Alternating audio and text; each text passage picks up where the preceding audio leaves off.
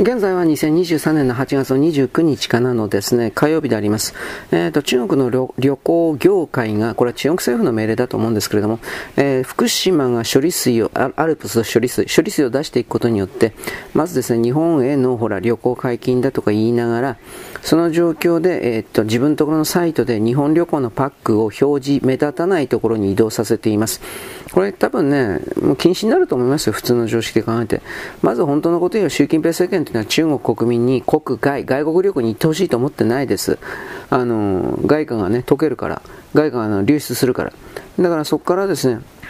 国内旅行、国内旅行ずっと言ってるんですけど、どうですかね、僕は中国の国内旅行なんか見たいところが何もないですけど、まあ置いといて、あの、その状況下で、えっ、とね、昨日中国の、まあ科学関係、あいつらの科学関係も全部インチキだけど、科学関係におけるですね、部署が、これ言ってましたね、えーと福島というのはもう人類における核テロリストで核テロであると。でそこからですね、えー、なんというかこれから何十年にわたって人類及び周りの環境にどのような悪影響を及ぼすのかわからないのに彼らは処理水を出したと。でそういうところはあの福島というのは、えっとね、中国語で福島って書いてあったからわからんけれども俺は。まあ、中国語で福島と書いてこれは、えっと毒の島だったかな？放射線の島だったかな？そういう意味の漢字をですわざと当ててこの人類最大の犯罪の地には、え中国人は訪れてはいけないみたいなキャンペーンをまず提言したという形になってますが昨日は政府に提言したという形をしてましたがこれから本格的にですね、法制化するというか命令が出されるという形になると思います。で、結局ですね、中国人は今爆買いがとかって一応言ってるけれども、そうじゃなくてですね、えー、なんというか、来なくなると思いますよ。来年ぐらいになったらもう中国人が、普通の人の中国人が日本にやってくるという数が、僕は基本的には相当減ってると思ってます。今この瞬間ですね、なんか余裕をこいて日本に来ているような人が、もちろんその人たちって基本的には普通の人が多いと思います。どいつもこいつも共産党の関係者だとは思いません。共産党のね、指定たち、超大金持ちの。あの、超超大金持ちの、さらに大金持ち、個人資産が5000億円とか1兆円とかそんな人。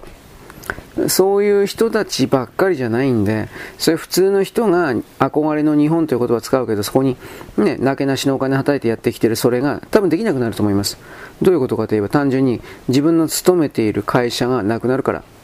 うん。そうすれば、あの、お金がね、もう入ってこないわけで、そうなるとですね、どうなるかといったら旅行なんかしてる場合じゃないわけですよ。で、そのうちね、僕はあの中国政府がなんだかんだ言うけれども、旅行だけじゃなくて、とりあえず国外禁止、国外に出国禁止措置というか、なんかそういうことをやるんじゃないかなと見ています。本来そんなことをすればですね、どう考えてて中国にとっては不利なんですが、それを、えー、っとね、背広組とか文官、マンダリンですか、文官が決定するのではなくて、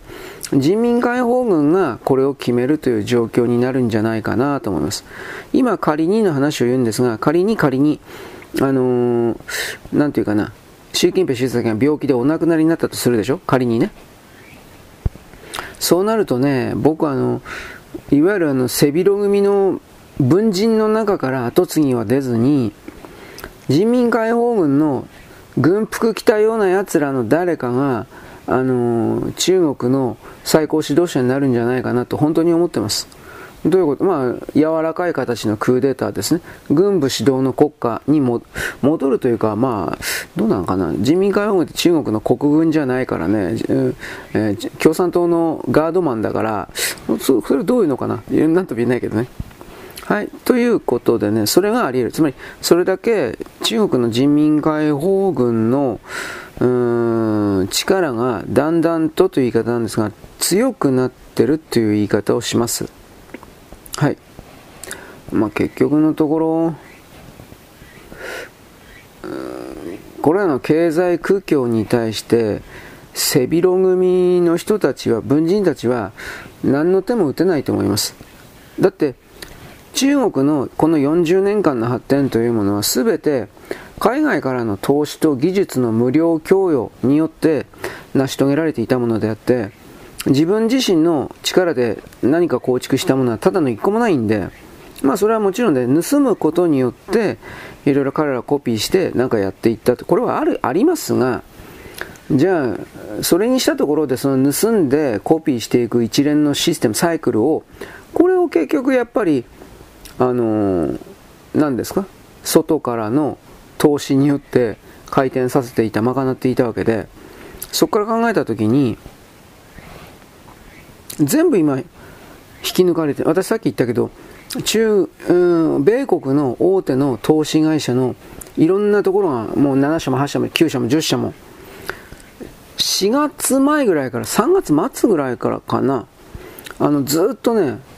ひたすら中国の株式売ることしかしてないんですよ。買ってないの。とにかく中国株あらあらゆる銘柄の中国株を買ってるんです。あ売ってるんです。うん。だからそのあたりがねやっぱ伝わってないから、まあ、これは日本国内の投資家、投機家と言われる人たちが一般投資家、投機家を騙すことによってそいつらのお金を盗むということをまあずっとやってきたわけでそれができなくなるからやっぱり本当のことを言いたくないんだろうなというのはこれも、うん、分かります。NHK を含めるような放送関係者、えー、記者だとかそういうのいるでしょう、ね、番組制作会社とかそれってインサイダー情報的な形で前もって報道一般人よりも早く知ってるので中国関係株とかに山ほど投資してるんですよ、この人たち。このあの、ね、NHK 含めるような民間のアナウンサー含めるあれらで株式投資的なことをしてない人いないです。本当に有利だから、まあ、それは最初に彼らの方から入ってきたんじゃなくて、多分、投資会社の方から接近してきたんだと思うけど、そういう形で彼らはズブズブなんで、中国にとって都合の悪いことは絶対言いません。はい、次。えー、っとね、団体旅行解禁で今のところは中国人来てるんですが、訪日している中国人が日本でセミを取りまくってます。セミ、じいじいなくセミを取りまくって食ってます。食ってんの、本当に。あとね、カブトムシも取りまくってんの。本気で。ああ、一応ね、セミがたくさん生息しているから油で炒めると美味しいんですって。ただで食べられるのは正直食べたいという気持ちはあります。苦笑。バカ野郎。まあ、ということは無料で食べられるならという言い方だから、これ中国はセミ食うの大体東北部じゃなかったかなと思うんだけど、どこだったかな？南京と書いてあるね。どっちなんだろうか。まあとにかくですね、そのセミを金出して食ってるっていうことになりますね。で、カブトムシは食ってんじゃなくて、あれですね、えー、中国でペットとしてのカブトムシの人気が高まっていて、4万、5万、6万で、まあ、10万までいかないけど4万、5万、6万でですね、カブトムシを販売しているという動きは何でも買えないです、こいつらは。はい。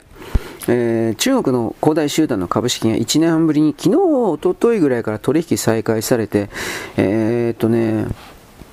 いくらだったかな？350、日本円で350円ぐらいのやつが30円 ?80 円か30円か。まあなんかそんなじゃなかったかな。うん。まあとりあえず、どっちにしたって上がる見込みはないでしょう。で、その本来ならね、今まで中国共産党はこれ、あのー、なんていうかな、助ける。でも助けないだろうね。やっぱ助けたらやっぱ中国共産党がこれらの民間セクターを助けるという間違ったサイン出すからね。多分助けないんじゃない？あと連鎖倒産怖いからっていう意見もありましたね、ツイッターで。ひょっとしたらそうかもしれない。なんとも言えないです。まあ分かってくるでしょ。なんで分かってくるかって、これが次から、グリーンガーデンも含めて次から次から次からもうどうにもならなくなるからです。はい、次。文春オンラインが昨日なんか報道してました。あの、岸田の息子、えー、えー、翔太郎か。うん。なんかあのー秘書官辞めて休んでる時このまま政治の世界で仕事を続けてもいいんだろうかと悩んだそうですだけど血には抗えないし抗えよバカじゃねえおめえどこに行っても岸田翔太郎岸田組の息子だというふうに見られあ定めなのかなだから僕は外務大臣になってから総理大臣になろうと思いますバカ野郎誰がてめえみたいなチンカスにそんなもんなってくれるのか頼んだよということで、これははっきり言って潰すべきだと思います。一応言っておきます。はい。えー、BBC です。BBC の特派員がですね、日本の水産物が心配だったらどこの水産物も全く食べない方が正論です。で、この BBC のですね、特派員は、まるで日本を擁護するように見えてですね、実は徹底的にフランスを叩いているという、日本がダメだったらフランスどうなるんだよ、お前。お前フランス人なんかもう放射能でみんな死んでるよ、お前。というふうなことをですね、散々言ってるんですが、この辺りの方は日本ではカットになってますね。大変ですね。イギリスとフランスというのはですね、あの表面上のことではあるだろうけれども、やっぱり仲が悪い。でも仲が悪いということを利用してるだけなんですよ。ね、ロスチャイルドがイギリスのロスチャイルドとフランスのロスチャイルドがグルになってる、グルになってますよ。うん、だから、そういうことも、まあ、ヨーロッパも全部知らんけど、大体知り始めてんので、何言ってんのお前ら、みたいな、こういう風になるわけです。中国共産党、核汚染水放出に国際社会が強烈に憤慨とかって、なんか言ってますが、憤慨してるのは中間だけです。なんかよくわかんないですね。で、中国人たちがウェイボーでね、あの、なんで他の国は、この日本の汚染水、毒水をダバダバと出してることに対して、えー、なんていうかな、抗議をしないで、なぜ我が国だけがこう抗議をしてんだ、おかしいじゃないか。というふうな意見がウェイボーに出たそうです。速攻で消されたって。速攻で。アカウントも削除されてるかもしれないですね。もっともなこと言ってるだけなのに、今はそのもっともなことも許されないということでしょう。で、私、昨日これ言ったけど、中国共産党ですね、えー、日本から大量の迷惑電話がかかってる、かかってません。自分たちがやってるから、えー、自分たちだけがやってるって言ったら、悪者にされてしまうので、日本も、日本も悪いことしてるじゃないかみたいなことをやってるわけで、してねえよ、バカ。日本人そんな暇じゃねえよ、おめえ。ということで、今日本にね、いたずら電話してるのは、中国における YouTuber 的なですね、規制中と、主にですね、えー、なんていうかな、5もですね、刑務所からかけているという、それです。はい。えー、っとね、あと山本太郎はなんかに国会でめちゃくちゃ非科学的なこと言ったの？なんかあの、核汚染水がどうした多分この辺のことじゃないかなと思う。何言ったんでしょうか？えー、核汚染水の真実ね、わかんないよ。山本太郎何言ったんかな？どうせあの、あいつ頭悪いから、少なくとも理系的な人じゃないからね。うーん。なんか環境大臣を追及する山本の映像は中国で炎上、絶賛。彼こそ山本太郎こそ我々の真の友人だ。ということは山本太郎を処刑しなくてはいけないということでね、日本国民としては。と思うわけですが、まあ、山本太郎って、まあ、はっきりあの売国土ですけど、基本的には、それも金儲けになるからやってるだけのやつだと僕は思いますよ。何も尊敬するところがない。政治的心情で左やってるんでも何でもなくて、上から命令を受けて、金儲かるからやってるだけ。俳優でちゃく、俳優ではね、食えなかったんですよ、間違いなく。いや、食えないでしょ。そもそもあの人一体何か出たのかな？で、何に出てたか俺知らないんですよ。昔なんか、釣りバカ日誌かなんかに1本ぐらい出てたのかな？それなんかね、なんか記事で読んだんだけど、いや使いづらかっただろうな。演技大根だし、どう見たって。はい。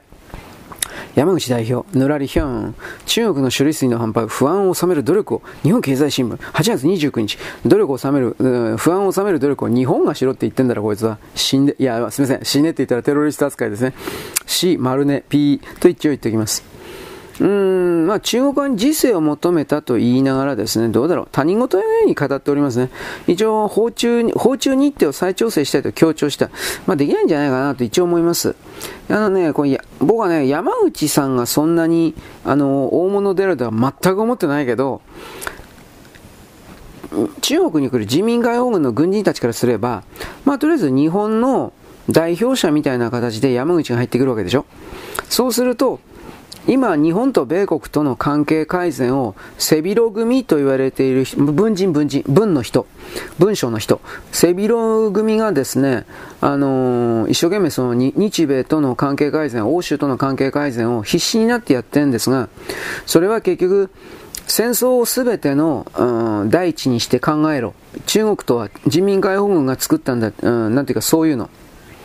それがですね、それを唱えているような強硬な人たちが自民会軍にいて、それが習近平政権の足引っ張ってます。というかまあ、俺たちに政権を起こせと言ってんじゃないかな、もう心の中では。だから前にも言いましたけど、中国のスパイ企業がどうのこうのというのは、ブリンケンが訪中する、中国にやってくるという日付はもう前もって知らされていたので、その日付に合わせて、なんというかな、あのー球を複数飛ばした。まあ、この分析はもう常識になってるんで、ちらりと覚えておいた方がいいです。中国はもちろん世界に対して喧嘩を売ってますが、中国国内における権力闘争もだいぶひどいものになってるなと。人民解放軍がもうあいつらには我慢がならんみたいなことを考えている人がおそらくは多分出始めてます。なぜならば、何度も言ったけど、空軍とロケット軍でよかったかな。空軍とロケット軍というか空軍のミサイル軍のあのー、なんというかね、トップを習近平主席の、あのー、お友達にしちゃったということを通じて、なんかね、いろいろと、現役の古参の軍人たちからは、なんでこんなことが通用するんだ、我々を舐めてる。中国って対面社会だから、メンツ社会だから、あの、それらの退役軍人を含めるような古い軍人たちをね、馬鹿にするようなことをやると、まあこれはです、あの、彼らの対面、彼らの一族の対面メンツが、えー、怪我されたということになるわけですよ。だからやっぱどう考えても、うん、なんだろうな、動かざるを得ないんかね、ちょっとなんとも言えないけどね。はい。まあ、大手旅行会社、これさっき言ったね、まあ、こっち、これ時事通信の別の記事なんですけど、うん、まあ、とりあえず、日本の無責任な行動を受け入れられないと、夫妻のコメントを紹介した。こんなもんだから台本読んでるだけだよ。こんな夫妻が事実上ですね、都合よくいるわけねえじゃん。ということを僕は言います。あでね、えー、っと、処理水のことに関して、えー、っと、宮城県の知事だったかな？これがね、あの、バクバク、魚食べて応援しよう。我々日本は一致団結だ。これ正しい。100%正しい。そのことにおいてね、泉代表も実はね、泉健太さん、コータだったっけ？泉健太。泉健太もね、あのー、なんだっけ、福島のお魚はみんなで食べよう、みたいなこと言ったんだって。福島のアンテナ、まあ、プロパガンダだけど、福島のアンテナショップに行って、で、えー、買い物カゴに福島のなんかお魚さんのパックかなんかみたいなの入れるような画像を撮ってもらって、そいつをツイッターで流したんだけど、これがね、あのー左側のパイクの、中国人の朝鮮南北の角丸の中核の、えー、リベラルの、まあ、気違いたち、えー、偏差値10以下の知能指数が30ぐらいの、うん、限界知能の人たち、これにね、徹底的に叩かれてる。しかしこの徹底的に叩かれてるけど、それも結局たった一人の人がマシンの力を使って、機械の力を使ってですね、えー、なんというかな、やってるだけかもしれないですよ。今だから、なんというかね、人間があれらのツイッターで大活躍しているという考え方はもう捨てた方がいいです、本当に。あと、日本で、日本のツイッターで、僕はもうはっきり言って、8割ぐらいが中国人とか朝鮮人が工作でやってるっていうふうに大体見てるので、コアな文章は。だから、そこから考えたときに、まあ、まあ、まとめ、まとめに相手にしない方がいいな、ということは言います。はい。あで、セミの話、週刊ポストの今サイト見てるんですが、えー、なんか要は、遣唐使の塔に、小僧の像に、えー、ガキのことですね。遣唐使の塔に小僧の像に、銅像肉、銅像肉として徴用されてきたそうです。不老長図になると言われると需要競争にいいそうです。でなんか要は実際の店舗で販売だけではなくて大手の通販サイトですらセミ売られてるんだって。で10年間でセミ1匹あたり1番が3倍に高騰している。だから一部中国人観光客で市街地に大量に生息しているお宝に見えるんであろう。繁殖業者の年収は2000万も超えるケースもあって、セミ長者も生まれてる。だからといって日本に来て勝手にそのセミ取るな。バカ野郎。あのー、僕はあの、あなたに、いや日本からなんか本当にミンミンゼミ消えてるんだけど、なんかこれ自分のとこだけかと思っていろいろ探したら本当に日本全国各地でミンミンミンミンゼミ分かりますよ。ミンミンミンって鳴くんですよ。昭和の時代はセミと言ったらミンミンゼミだったんですよ。ミンミンミンって鳴くの。ところが、平成超えたあたりからいきなりミンミンゼミが日本からいなくなってきてるんですよ。いつの間にかセミのね、代表の擬音はね、SE はね、サウンドエフェクトはね、GG かつくつく星になってるの。なんでかなと思って。でも中国人がそのつくつく欲しいミンミンと油ゼミを区別して食ってるわけねえしね。区別して食ってんのかね。ミンミンゼミはうめえとか言って。いや、どうなんですかね。だからそういうことを含めて、でも中国人、なんか中国人がたくさん日本に入ってくるという風な、ね、えー、この形において、やっぱあいつら食ってんじゃねえかな。俺疑うな。ということを僕はあなたに一応伝えておくわけでございます。で、昨日ちらりと言ったけど、福新宿か。新宿がね、あのー、新宿の居酒屋か。中国人、中国人、東西の食材は全て福島県産です。というふうに、まあ、煽ったんですけど、煽ったんですけど、で、その煽ったことによって、なんか在日中国人が当店の食材服、ね、うんぬんかんぬん。どういう風にわからない通報したんだって。誰にどう通報したんだろうか。警察に通報したのか、なんか弁護士がやってきたみたいな動画になってるけど、まあ、警察呼んでですね、看板引っ込めさせた。うん、どうのこうの。で、途中で中国人の肩を持つ弁護士という、で、あの、日本に中国人の価値観をご利用ししていく未来が見、いや、未来じゃなくてもうそうなってんじゃん、結局。うん、この弁護士ってなんで強都合よくあら、なんかグルになってその、ね、最初からスタンバイしてたに決まってるじゃないですか。あのね、ブライトノース、スタンバイよろしいとかなんかやってたんですよ、こんなもん。こいつは全部グルだよ、お前。在日南北であるとか、あのね、かわいそうな人の移民がどうとか、全部グルだよ、こんな奴ら。こんな奴らをさ、なんかあの、我々の正義を代表するような人、こんなもん嘘嘘嘘。私たちはこれを始末しないと始まらない。ということを言ってきます。ただ、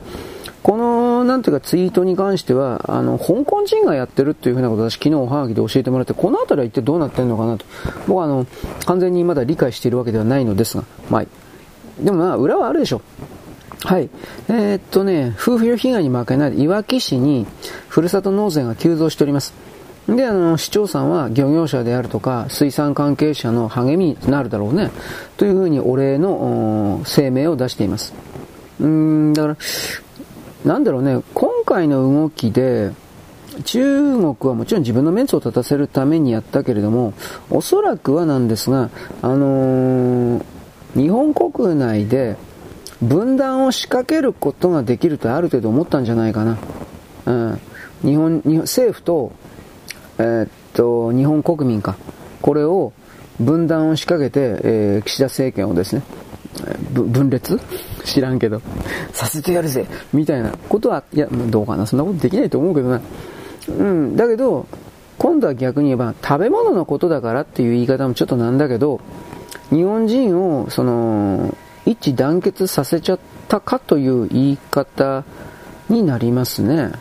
まあ俺も今回の件に関してはど無理筋だとは言ってるけど、やっぱ相当やっぱムカつきますね、これ正直言うけど。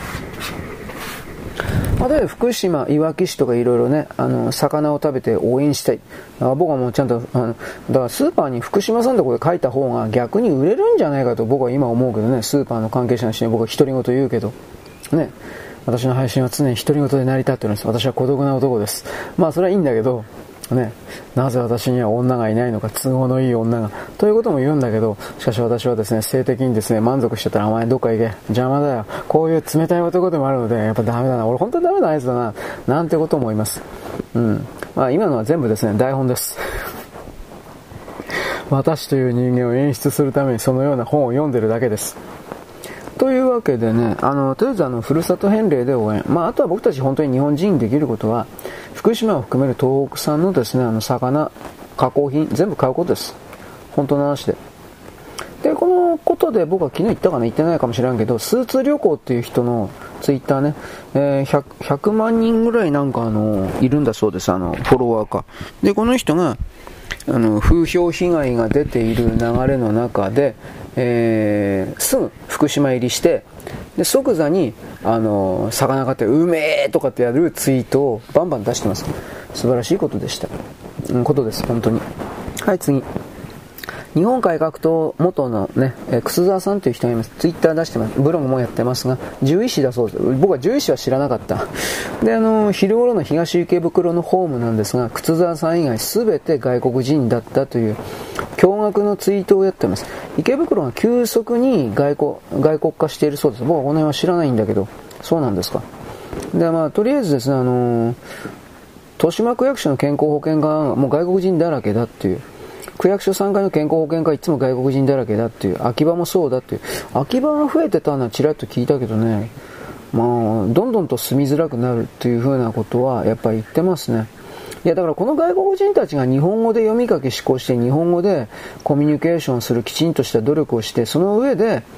あの日本で日本の法律を守って生きていく日本人として生きていくというのなら問題ないんですけど表面上はね少なくとも表面上はで、税金もきちんと納めろということなんですが、そうではなく、例えばイスラム教であるとか中国の儒教圏の開地秩序であるとかそういうことを含める何もかも、俺たちはこれを信じる日本人の考え方なんか信じない。日本から奪うだけだ。日本の豊かなインフラであるとか社会サービスを全部泥棒してやる。それは当然じゃないか。我々は外から来てかわいそうな人なんだから優遇されなくちゃいけない。こういうのであれば、何かあった時に本当に憎しみの対象になって殺し合いになるから、それはやめた方がいいです。本当にそう思います。おごり、高ぶり、傲慢というものは、あの、安定した社会環境の中では表に出ませんが、実際その、本当にね、人が死ぬ死なないみたいな災害、えー、大地震、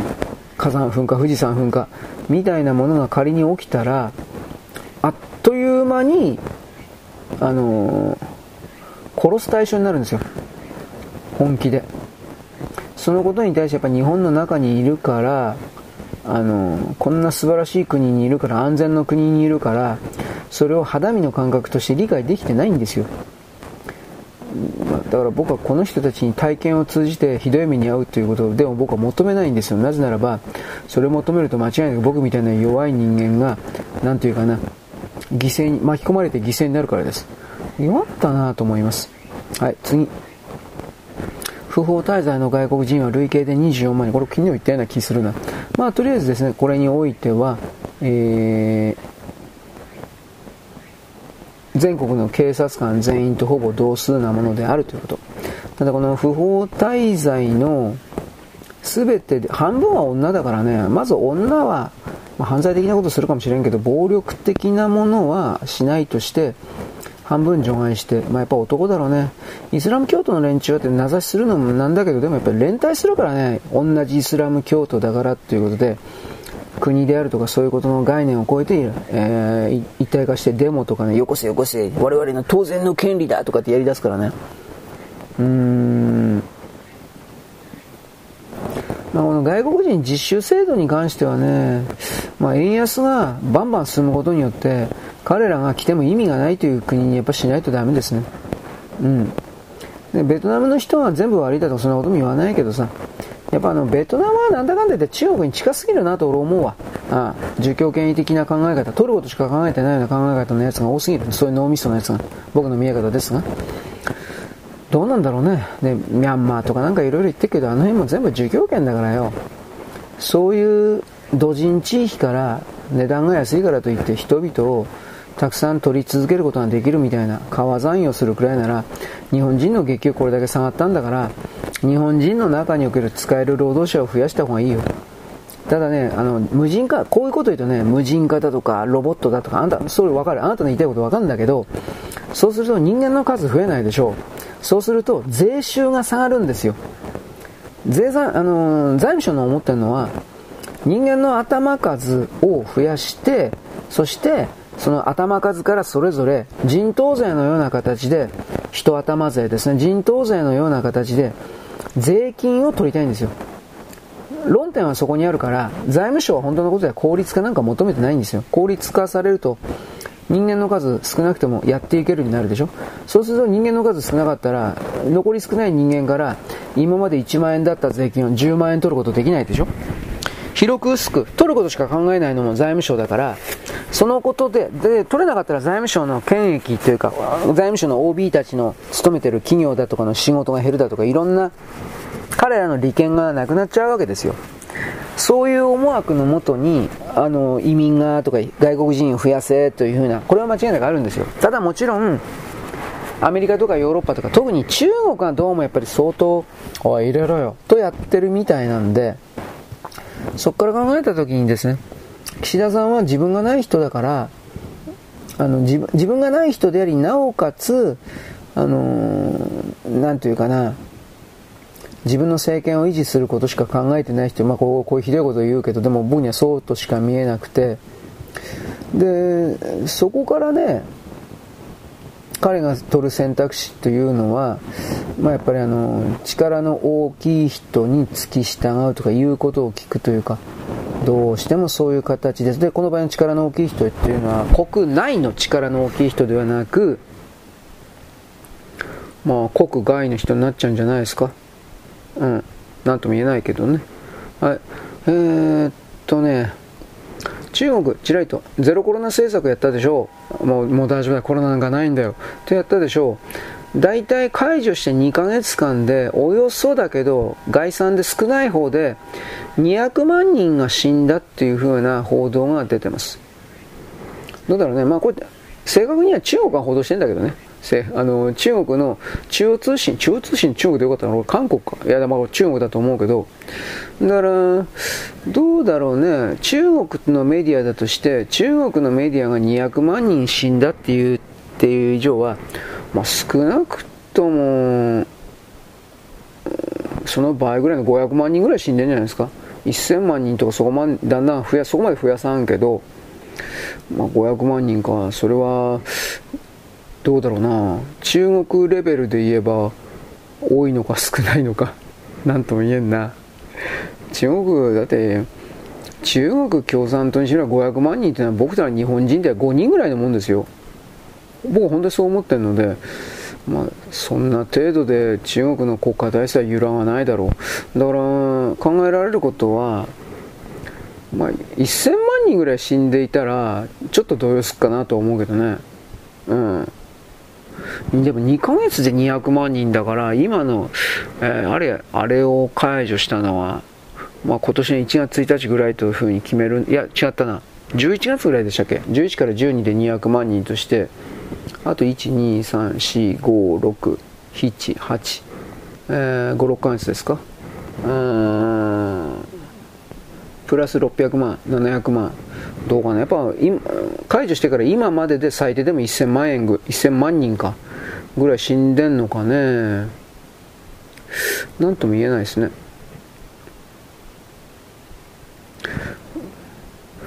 まあでも人口の1%も死んでないっていう言い方もあるからね。まあ、全然余裕なんじゃないですかね。はっきり言うけど。だんだんひどいこと言ってますか？はい。あねタカー・カールソンがねプーチン大統領と独占世界初でもないけど独占インタビューをするんじゃないかっていうことを言ってますまあなんかね水面下でタカー・カールソンの側が徹底的にそのアタックかけていてプーチン大統領のねあの動きがあんまり否定的じゃないんだって。はい。これはまあ決まってみないと分かんないんで、本当に分かんないです。どうなるかなんて。はい。えー、っとね、まあ、ついでにタカ・カールソンこれ言ってますね。最近、昨日か一昨日ぐらいですかね。ノルドストリーム、まあ、パイプラインですね。これはバイデン政権が爆破したということを言ってます。これこれに関してはもう、アメリカとイギリスと、あと、ノルウェーだったかな。ノルウェーのあの、アクアマリンチームというか、あのアクアマリンチーム海の中で活動する軍人たちこれがあのー、ていうかな。爆発物関係のお仕事を大きく手伝って、まあ、実際に仕掛けたのかもしれない。でそこでですねあの実際の破壊したということであります。うんまあ、これあんた嘘だって言うんだら、まあ、これは結局ですね、えー、なんていうか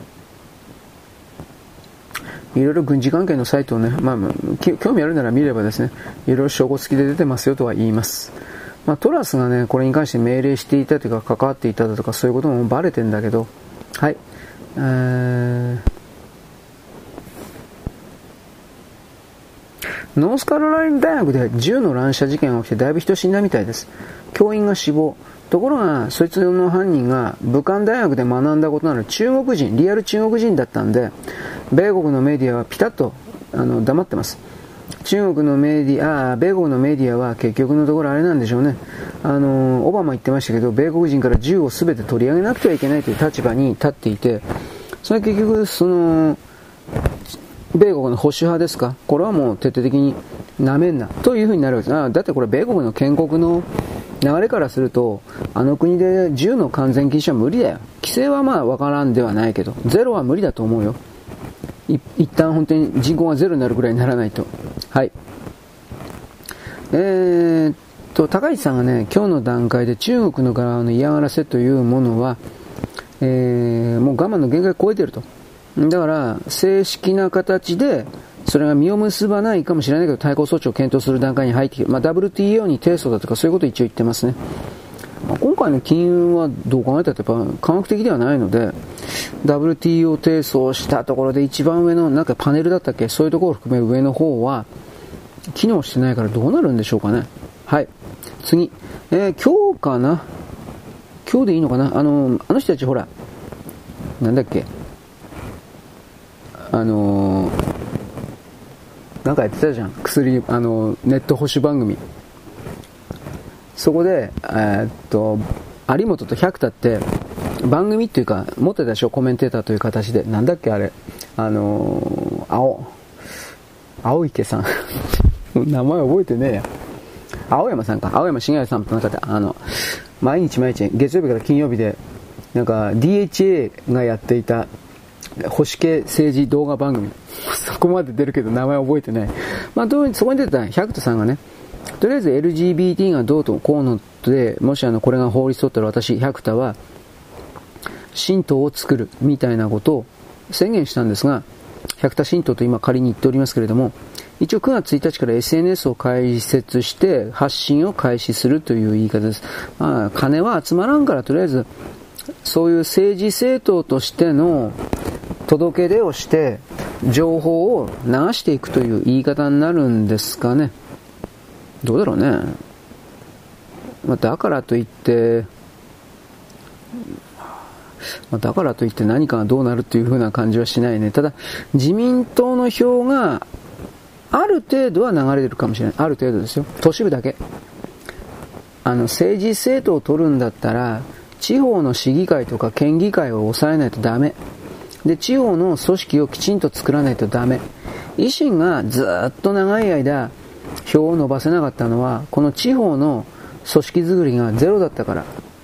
参政党はそれ分かってるから、あの、中央政界に打って出るなんていうことは後回しで今必死になってどっかの市議会議員とか町議会議員とか県会議員の選挙に、しかも勝てそうなところにのみ絞って候補を出して、そしてですね、えー、なんというか、とにかく当選させるということをベースとしてやってる。これは正しい。参政党の選挙ブレーンは本当に意味で誰がやってるのか俺はようわからんけど、とにかくそういう形で、え、組織づくりから入ってる、参政党は。百田さんは、今のこの感じだったら自分をアドバルーンにして、まあ金はある程度集まるか知らんけど、そこで終わると思う。そんな、こんな程度の。有本さんにしたって。で、結局、何にも実を結ばないから、売名行為及び集金だったんですねって言われて終わるような気する。今の感じだったら。青写真はそれはこれからさ、発表はされるとは思うけど、有名な人がただポーンと立ち上げた政党っていうのは、どこの国もそうなんだけど、大体は失敗する。なんでかね、やっぱ周りに集まってくる人の思惑が違うからだと思う。政治を良くするだとかそういうんじゃなくて、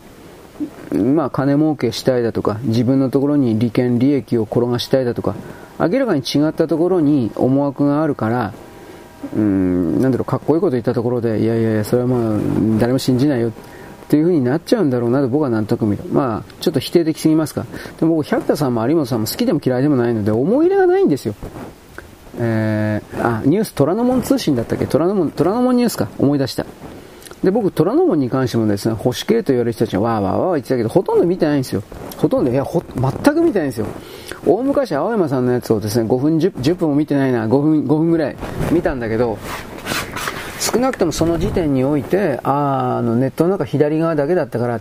あの時は朝鮮人が韓国人というか極左のね、工作員たちが山ほど活動していたから、そういう意味においては、うーん、新鮮斬新、商売になる、いろんな言葉だったけど、今は虎ノ門はそんなね、虎ノ門ニュース復活してるんですってね。まあ前にも言ったけど、週に1回金曜日、毎週1回ぐらいでもネットの中では全然話題になってない。ツイートとかにも出てないんですよ。これやってないの？調べてもいないよ、俺。検索してそこに、あ、あの、そこにも行ってないということなんですけど、そういうことで、えー、なんかいろいろと。あとはね、あのー、世界の各国は、すべての国は、2024年においては、トランプ大統領かまたはアメリカ第一位の保守派が勝つ可能性が高いと決めて少なくとも今の民主党は終わるということで、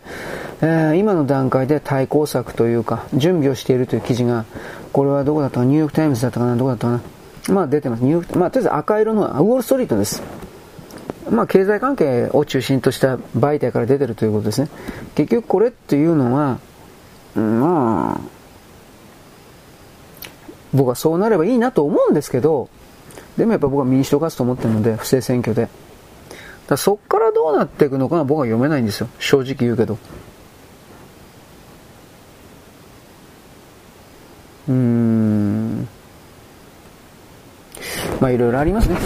というわけで、でも僕は、あの、なんか精神世界の人はトランプ大統領のことを嫌ってるみたいですが、まあ一応そういうふうに言うけど、知らんけど。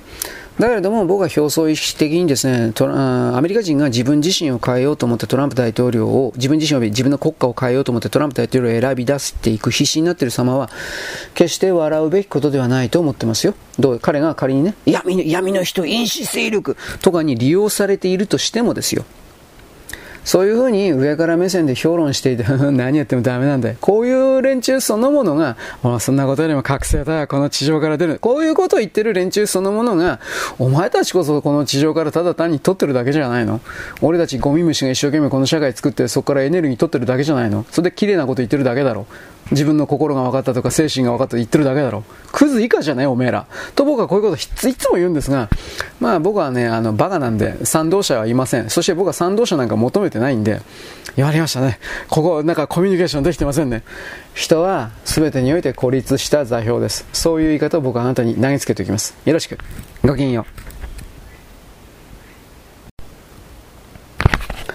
現在は2023年のですね、8月の28です、あ、29かな？のですね、あの、火曜日であります。えー、っとね、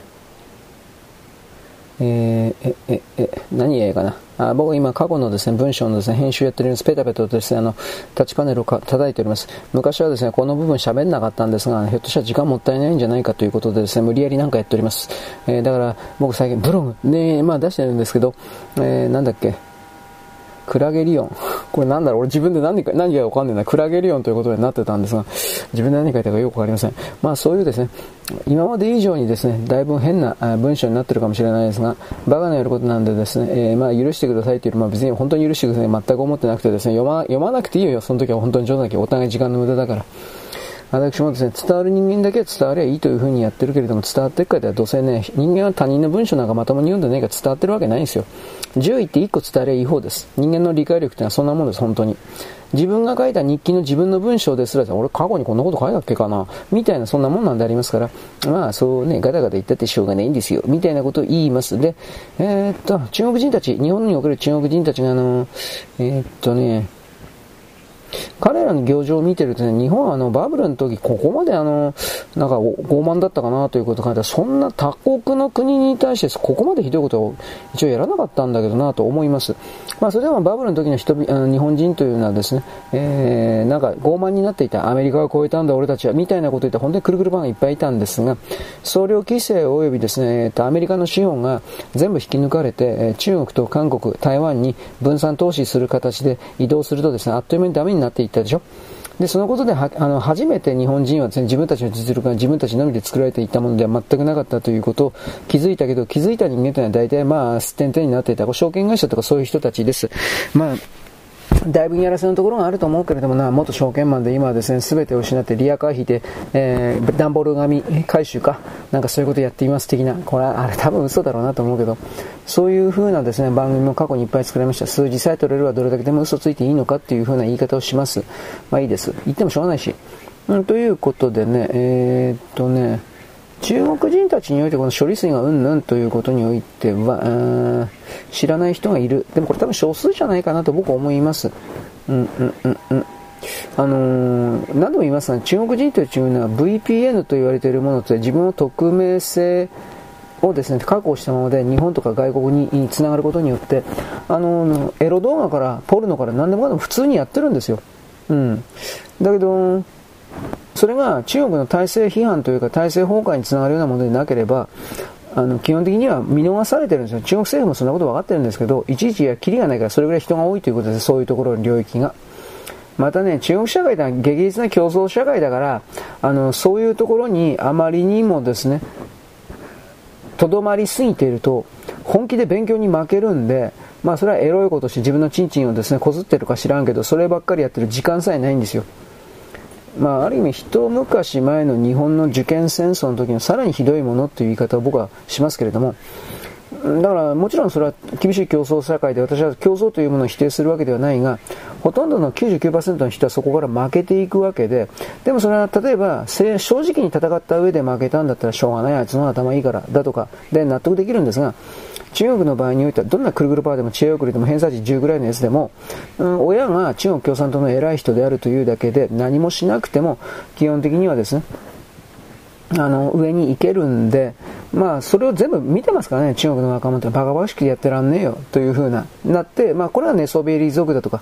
えー、なんだっけ、あと、お釈迦族だとか、ようわからんけど、なんかね、何もしない人。そういう人たちに結びついているという言い方します。だけど、これも多分おそらく少数派なんですよ。あの、都市部に住んでいる普通の人たちというのは、あのー、そんな弱い中国人なんかいるわけがないというふうな、まあでもそれは他人の、俺に言わせればお前それね、他人のことに全く中国人は興味ないからそう仮に実際にそういう人がいたとしても、まあ、知ろうともしなかったからそれはないものになっているというただそれだけじゃないかなというふうに僕は思います中国人は基本的に他人のことなんか興味ないですよ。他人が横で死んでいても興味ないですよ。自分のお父さんお母さんみたいなものが死んで、さすがにそれはビビるけれども、えー、友達みたいなもの、恋人みたいなものが死んだところで、正直動揺しない人たちですよ。本当に自分のことだけ、今このだけというか、うん。あの、まあ、それは結局彼らがですね、来世であるとか、天性輪廻であるとか、リンカーネーション、まあ、そういうのを信じてないから。それがいいとか悪いとか僕は言いません。そういう側に立っている設定の人たちだということです。うん、でもまあそういう側の設定の中に埋没してるから今この瞬間全て金が全てになるのでそれを得るためにはどのような薄汚いこと汚いこと裏切りをしても結構だということになりしかし全てに対して裏切って嘘ついて騙すということをやっていたらそれはまあ周りから滅ぼされてしまうので自分の名前をベースとした一族種族ですねトライブ部族。これの中だけにはあの正直であろう。部族の中だけでは正直であろう。でもその部族の中で三角形の試合構造におけるレあのなんだっけ？レイシスト、レゾンテドル、違うな。えー、えー、あ、カースト制度か。これができてるんですよ。どうにもならないという。あの、50、60、70ぐらいのじじいがね、本家のね、20歳ちょうどぐらいの、あの人にね、長老様とかって言ってるよ。そんな動画見たけど、本当かどうかわかんないけどね、それ。だけど、それが本当だとしたら、ああ、これ病高校に至るというか、中国こんなことをやってるんだったらもうおしまいだなというふうなこと僕思いましたよ、これは。はい。はい、でね、えー、例えば道民、道民はなんかでも頑張ってるみたいですけどね、なんかもう、あアメリカにね、自分たちは中国に輸出したホタテ貝とか含めてこれを加工して冷凍食品であるとかいろいろ。加工してでアメリカに輸出している。これ昔北海道の道民が自分でやってたんだって。だけれども、あのー、いつの間にかどういう流れでそれを北海道に北海道の連中が中国に渡していったのかこの辺は分からんけどそれをやっちゃったんだけど昔に戻ればいいだけだと。でねこれあのそんなこと俺昨日の段階でそんなことできるわけねえじゃねえかというふうに思っていたんだけどあのーその昔のラインを維持しているような加工業者もやっぱりいるんだって。で、それらは慌ててですね、販路拡大というか、米国の側の営業マン、どういう言い方なのか知らんけど、そこと接触しているというふうな、そういうツイートがありました。話半分でも多分それは生き残るために必死だという言い方になります。まあ、道民の人たちは全部がという言い方はしないけど、でも中国、韓国にちょっと、あのー、接近しすぎましたね。で、結局今みたいな状態に落とされてしまった。はい。うんはい、今だいぶ中国に対するくるくるパウダーが、うん、消えて消えていくだけだ。なんで俺こんないつも偉そうな文章書くのかね。まあ結局これはね、僕の癖というか書き方なんですよ。人間は何書いたってどうせ間違えるんですよ。で、まあ、それ開き直ってだからどうした？って、これでは傲慢で、そうじゃなくてね、あの、まあ、確かにね、科学者的な学問的な人々に、かもしれない、かもしれない、かもしれない、かもしれないという、推論をベースとした言葉でですね、全体を論文をですね、文章をですね、構築することは僕は間違ってるとは言わないけど、見ている人が楽しくないんですよ。私の文章を読む人は楽しくなければならない。私は私に救いを求めてくる人をですね、救う。まあこれ嘘だけど、金くれ、やらせろ。これしか思わないんだけど、あだから僕は女の人に優しいですよ、こんなことはね。ねやらせろ。で、なんだって？こうこういう、こういう人ですから。僕やらせろと今言いました。不細工な人には絶対そんなこと言いません。まあ、僕自分不細工だけどね、面食いなんですよ。どうでしょう最低の男でしょう。自分でそれを言ってですね、いや、こんなこと言わない方がいいな、いくら台本だと言ってもこんなこと言ったら本当にね、自分でね、本当にね、嫌われるな、弱ったな、弱ったな、なんてことを思いながら、ね、あんまり許しの呵責がないというのはそれでいいんですね。えー、人間が腐ってるからです。どうでもいいな、というふうな。はい。今、爆買いと言われているものをですね、今文章をやっております。これもね、あの、12月ぐらい過ぎたら、まあ正確にはもっと3月31日過ぎたら、来年度に入ってからもう全く来なくなると思いますよ。あの、結局ね、これあの、ガス抜きで許しただけであって、ガス抜き終わり。1週間ぐらいで終わり。で、結局これね、あのー、外貨の獲得、外貨をですね、流出させるから嫌だっていう、間違いなくこれなんですよ。で、あのー、そこから中国人を、僕はあのー、中国国外が外出というか外出るの禁止みたいな方向で全体的に進んでいくと思うんです。で、もう一つは、これをやるかどうかまだちょっとわからんのだけど、海外に出ている中国人たちに帰国命令を出すかな、どうかなというのが、まあ僕の中のこれからの、これ中国様の、中国様のね、流れになっております。あのー、情報が錯綜している。わかんない。労働力が本当に、つまり若い労働力、年寄りではなく、特にタダで使える農村戸籍の若い人が亡くなってるいない、みたいな。確保できないみたいな。だから工場を再開しようと思っても中国でそれができていないというまるで日本のどっかのこれ日本の記事ですかと思ったら中国だっていうそういうのが隠せなくなっている。中国の表のメディアでそれが隠せなくなっているということはそうした記事が1件出るということはかける100ぐらいの法則があるので、えー、これはですねいやだいぶ死んでんじゃねえかなこれ。なんてことを思います。なんとも言いませんね。はい、あのだからといって、まあ、一応人民解放軍にですね、えー、入ってる人が増えているっていう記事出ますが、これもどっからどこまで、えー、本当か分かんないなと思います。人民解放軍に入るとですね、あの除隊するときに金取るんですよ、確か。途中状態でも金取るし、え途中状態したらね、えっと、軍隊にいた時に食費を請求されます。で、除隊料、えー、ただね、48万円だったかな。日本円で48万円で、食費はその時にかけるプラスアルファ、日数かけるなんとかみたいな。とにかくじ、辞めるのも金取るんですよ。だから、しかも、一旦、軍隊に入ったら、確かローン組めなくなるんですよ。なんでそうなるのか俺よくわかんないんだけど、ローン組めないらしいです、中国では。それでも、軍隊に入らざるを得ないのは、まあ、仕事がないからだけど、いわゆる普通の中国人たちというのは、あの、親たちは自分の子供あんな本をはげて人間のクズの行くとこ、知恵遅れの行くとこだ、みたいな。うん。本当にそう思ってるんですよ。軍、軍人のこと馬鹿にしきってるんですよ。今でも。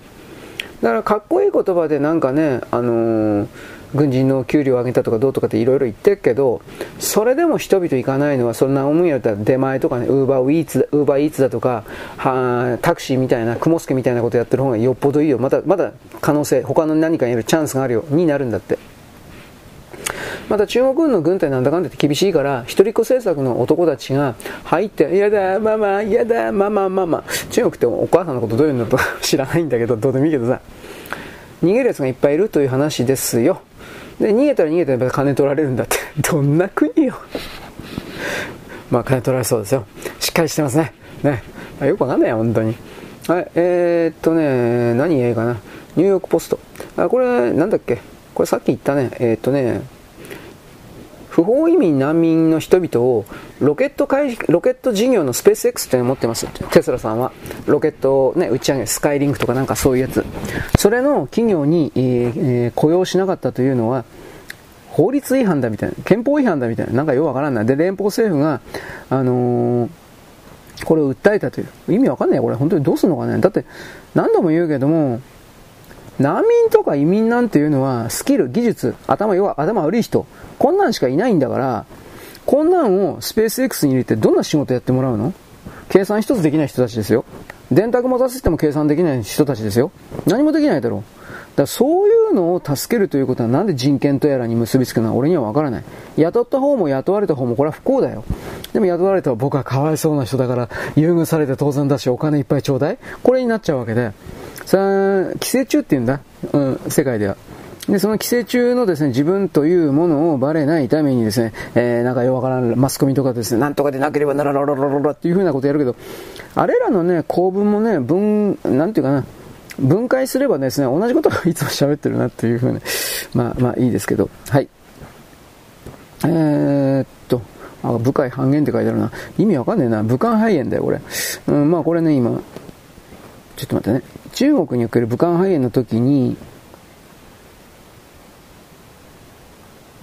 中国の側が一方的にですね、契約を切ってやるとか、そういう風な、この辺の流れで、えー、一旦切られた企業から注文が再び戻ってくるだろうという風にですね、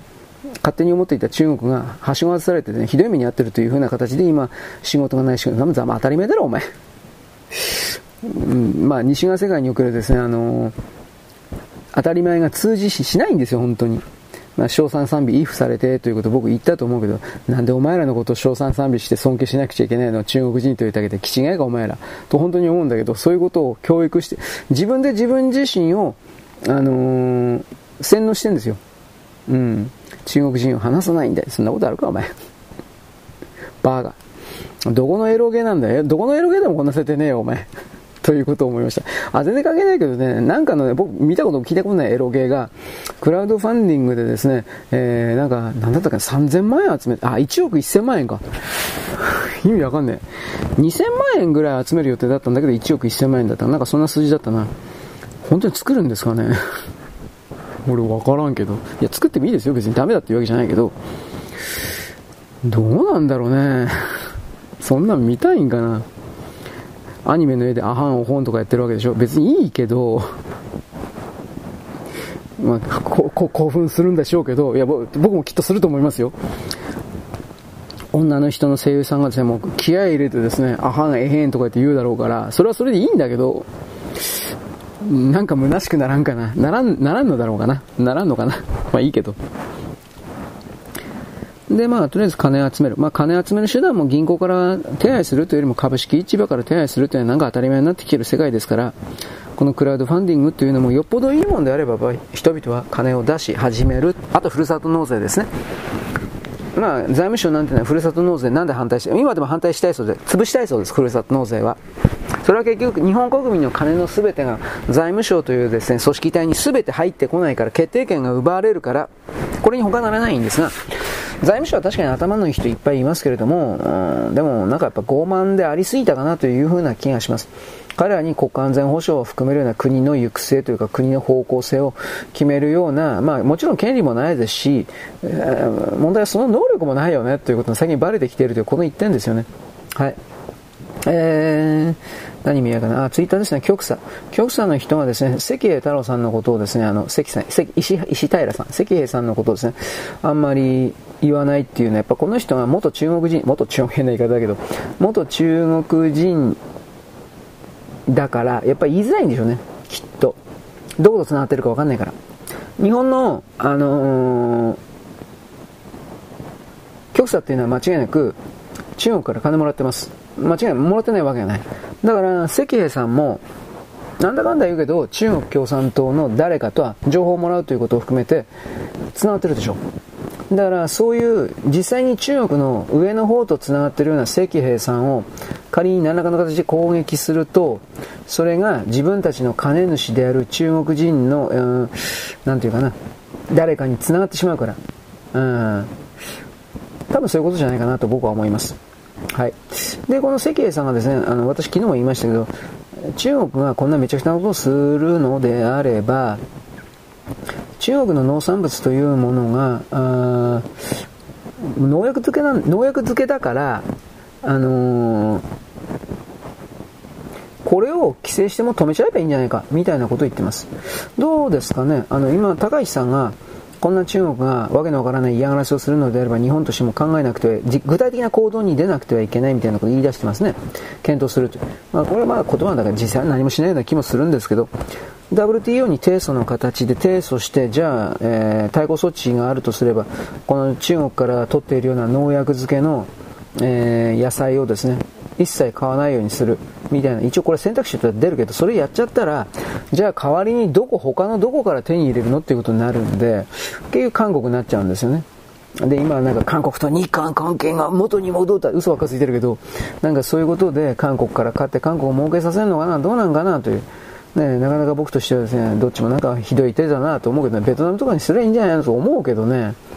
まあ、ベトナムも僕はそんなね、正直言うけど、あなんていうかな、えー、信用してないんですけど、儒教権益だから。だってベトナムって越南でしょ？越南の国。まあ、あの、昔の三国志というか、ああいうところを見ればですね、あ、彼らもどんなひどいことをしていたのか、みたいな、そういうことも一応書いてあるわけです。うん、まあ、だけどそれでも、中国の漢民族的なあれらよりはいい政治をやってたかなというふうな、うん、なんかそういう感じもしないではないけど、これはわからないですね。はい。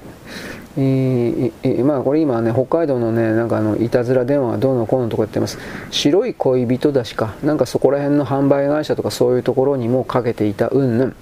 で、今日ちらっと出たのさ、さっき言わなかったけど、トヨタがね、サイバー攻撃どうも食らったらしい。12の工場が、日本国内の12の工場が一時的に止まったんじゃなかったな。で、おそらくサイバー攻撃であると。どこですか？その中国にはどっかあるんですか？中国にはねえだろ、お前、今の段階で、ね、サイバー攻撃を堂々とするなんて。だからそういう国だから、あのー、僕はね、本当になんで中国なんか親しみ持つんだ知恵遅れもいいとこで最近知恵遅れと偏差値10が僕の中でね、あの流行り言葉になってるんですが、俺も人のこと、俺も知恵遅れたからね、あ気にしないでよ。僕、僕たちみんなバカだから、あはは、みたいな。ね。で、さらにですね、もっとちょうだいもっと私に情報ちょうだいくれくれたコーラ。もうくれくれたコーラをいつか見てみたいんだけど。面白い俺知らないんだよ、あれ。うん、くれくれたコーラ。あの、ぬいぐるみは知ってんだけど、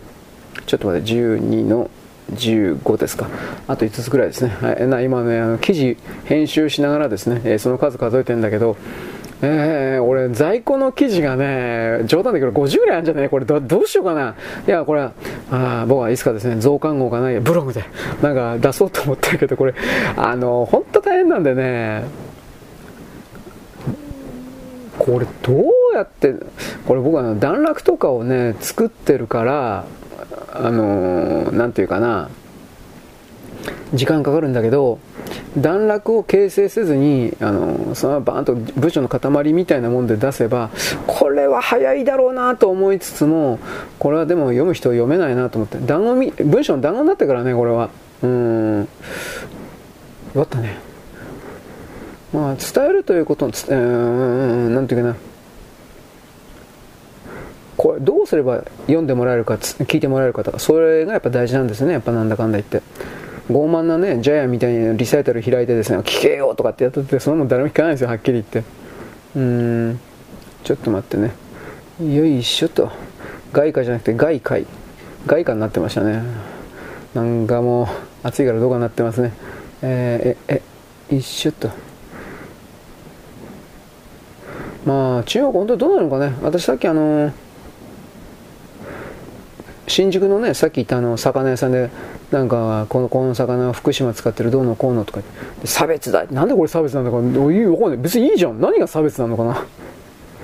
警察はまたどういう理屈でこれを撤去させたのか、俺はちょっとわかんないですよ。ツイッターではなんか出てたけどさ、ちらりと。詳細は出てない。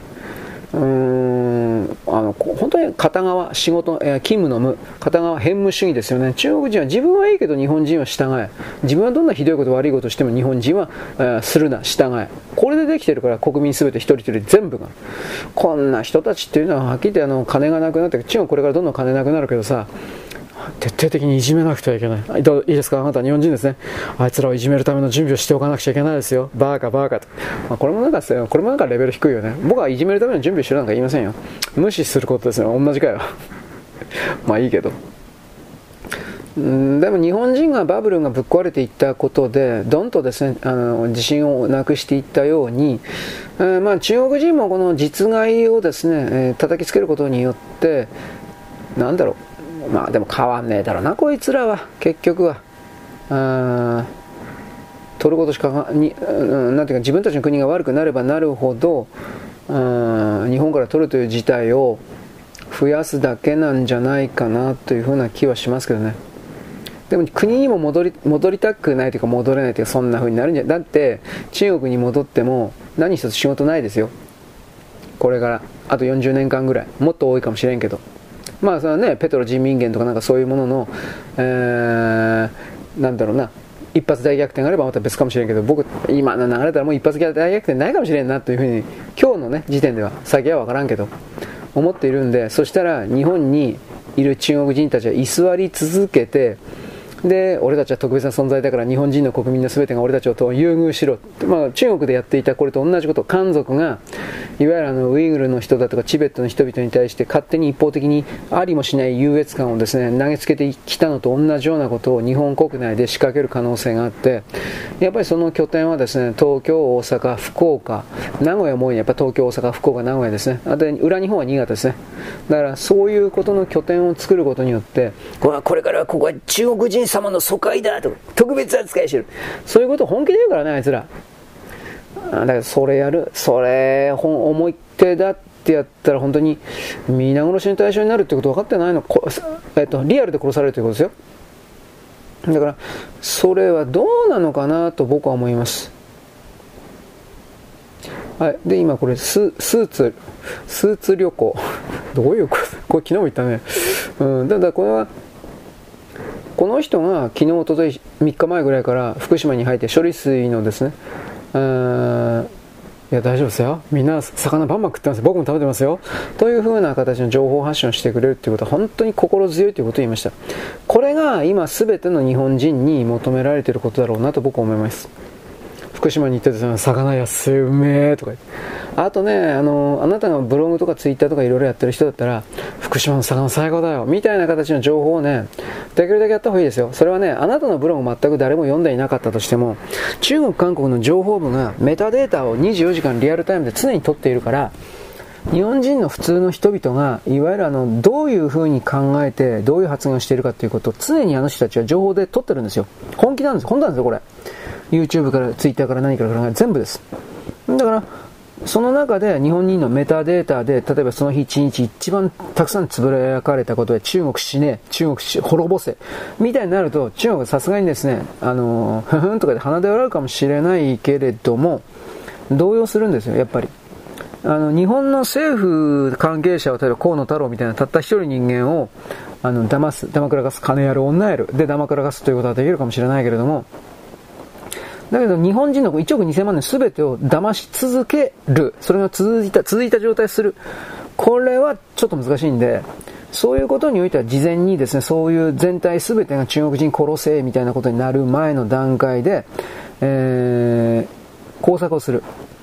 そのための情報収集として、そうしたあのデータ収集をやってるんだということをちょっと知っておいてほしいんですよ。はい。だからこれらの連中がね、一昔前のセコさん、セコさんはチームセコというのありましたよ。まあ、そういう名前じゃないけど。で、それらのネット機関が、インえツイッター含め2チャンネル含め全ての掲示板から情報を取ってましたよ。もちろん、世論調査のために。で、そのことを必要に叩いていた奴らがいます。それが結局中間における自分たちの国の中から日本人のビッグデータを取っていた奴らが、まあ、自分たちが同じことやってるから、世耕がもっと悪いことやってるんだみたいな、そういう考え方。中国人、韓国人の考え全部それなんですよ。自分がやっていることは相手もやっているという、まず決めつけて、嘘投げつけて、で、その上で、あの、相手の方がもっと悪いんだというふうに視線をそらすんですよ。これだけでやってきたんだもん、あいつら。中間というのは。で、これ変えないんだもん。いつまでやってんのそれ。と俺思うけど、まあ楽ちんなんでしょ。いつまでもやるんですよ。ということですね。まあ、あとはこの韓国関係におけるお前、なんかね、あのー、日本が悪い、もう死ぬべきだ。なんでお前ら死なねえの？なんでお前たち死なないの？本当に。ということを僕いつも思うんだけどね、だってお前たちの方がドボドボとジャバジャバとザーザーとですね、ダダダダダとですね、あの毒水流してんじゃん。処理さえしてないじゃん。なんでお前ら死なねえの？なんで生きてんの？ここまで言うからね、俺最近。ムカついてるから。うん、というわけで、これらの人々もですね、あん多分効果がね、ないということ知らないのかな。知らないというよりも、そのまあ、渡された台本読んでるだけかもしれないけれども、気づいたら日本人の中に、韓国に対して、これ韓国人の記事なんだけど、韓国に対しての同情的であるというか、まあ、何も韓国の製品を買って韓国を助けるという動きから離れていく日本人ばっかりになってるっていうことに気づいた時には遅いんじゃないかな。また韓国みたいな製品買うバカいるんだよ、お前。今の若者勢力で。韓国のコスメ。嘘つけ、バカ。中身日本製だよ。僕は信じてないんで、そういう意味においては。なんですかね。なんか健康的、うーん、うん、うん、うん。なんで自分たちがテロリストであるということをさ、自慢したいのかなと思いますけどね。はい、外界に、えー、なんか、とりあえず30年間ね、30年間流すんで、これから。お前ら30年間魚食うね。でもまあ、来月の9月入ったらもう治ってますよ、きっと。はい。で、えー、っと、ちょっと待ってね。これはさっき今韓国、これ中国、同じ内容だったからもうどうでもいいな。福島のことをね、えー、っと、中国文字で、えー、放射能汚染の島という意味の福島という文字に変えたんですよ、わざわざ。でも、それ、もともと中国文字だから、変えられても日本人にはダメージがないっていうか、これなんて書いてあるの？これでおしまいなので、まあでも中国人に向けては、中国の国民に、無知な国民に向けては、それ多分通用するのかもしれないね。だけど、そんなことばっかりやっていて、あなたたちはどうしたいの？と、これは僕は思います。試合とコントロールしかないよね。だけど、それでずっとやるんか、みたいな。これはありますがね。はい、不買運動やるそうです。これ今そっちの記事読んでますね。あの、でもこれは、共に民主党ですね、これは。ろうそくデモの時なんですけれども、ムン・ジェインもね、共に民主党の時も、人民解放軍が外からの電子投票システムをいじって共に民主党と民主党を勝たせたんだっていうことを、これはあの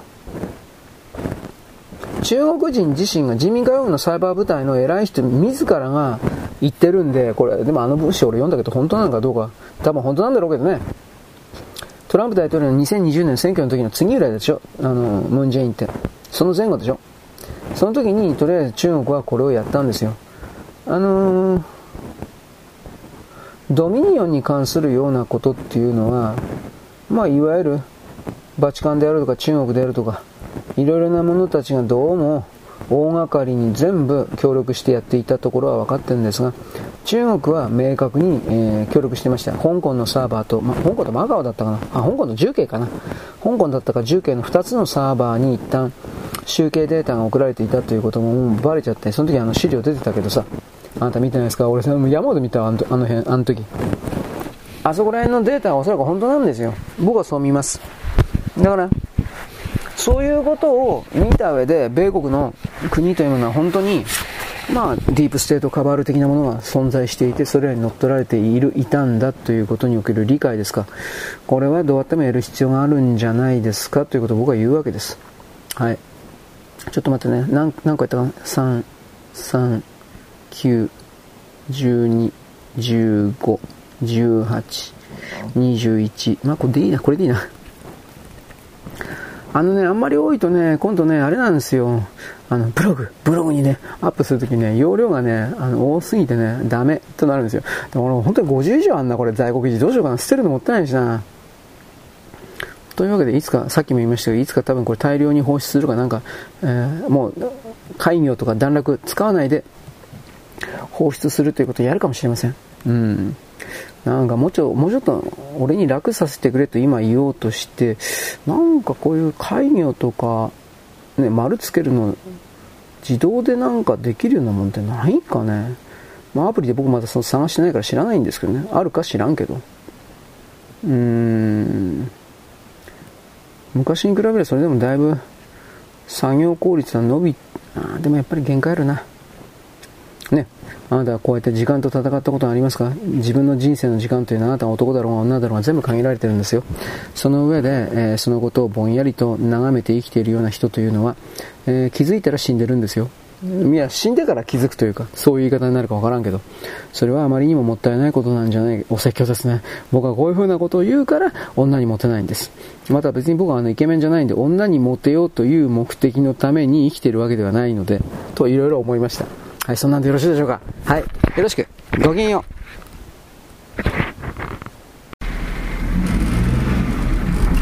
現在は2023年の8月のですね、えー、29日ですね、もうちょっとで8月終わりますね、えーと、何曜日、あ、火曜日でございます。私はですね、先ほどお手紙をいただきましてですね、えー、なんだっけ、赤線復活がどうのこうのというですね、エロい話をしていました。エロくもなんともないんですが、いわゆるあの、性に関わるようなですね、性欲の解消に関わるような部分においては、交渉制度、公のですね、娼婦と書きます。交渉制度をですね、復活させるべきではないかというか、まあ、そまあ、はっきり僕は少し賛成なんですが、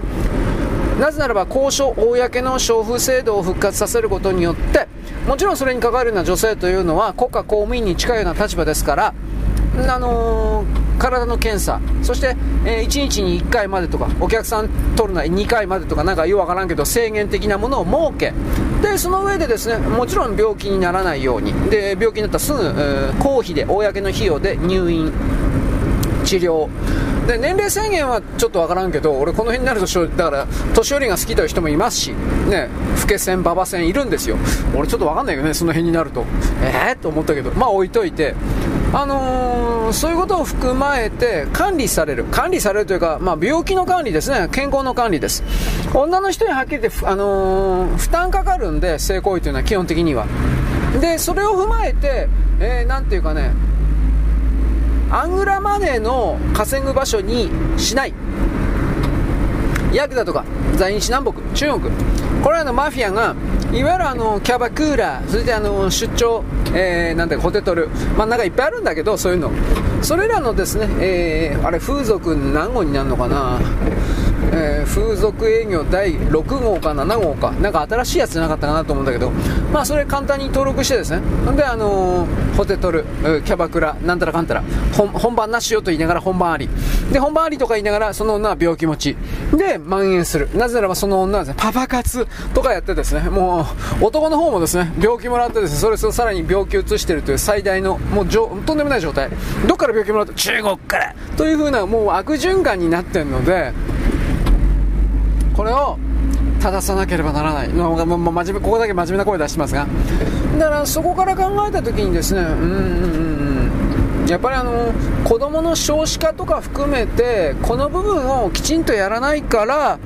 えー、各国の、うん、人口というか子供は増えない。真面目に思いますよこれに関しては本気で。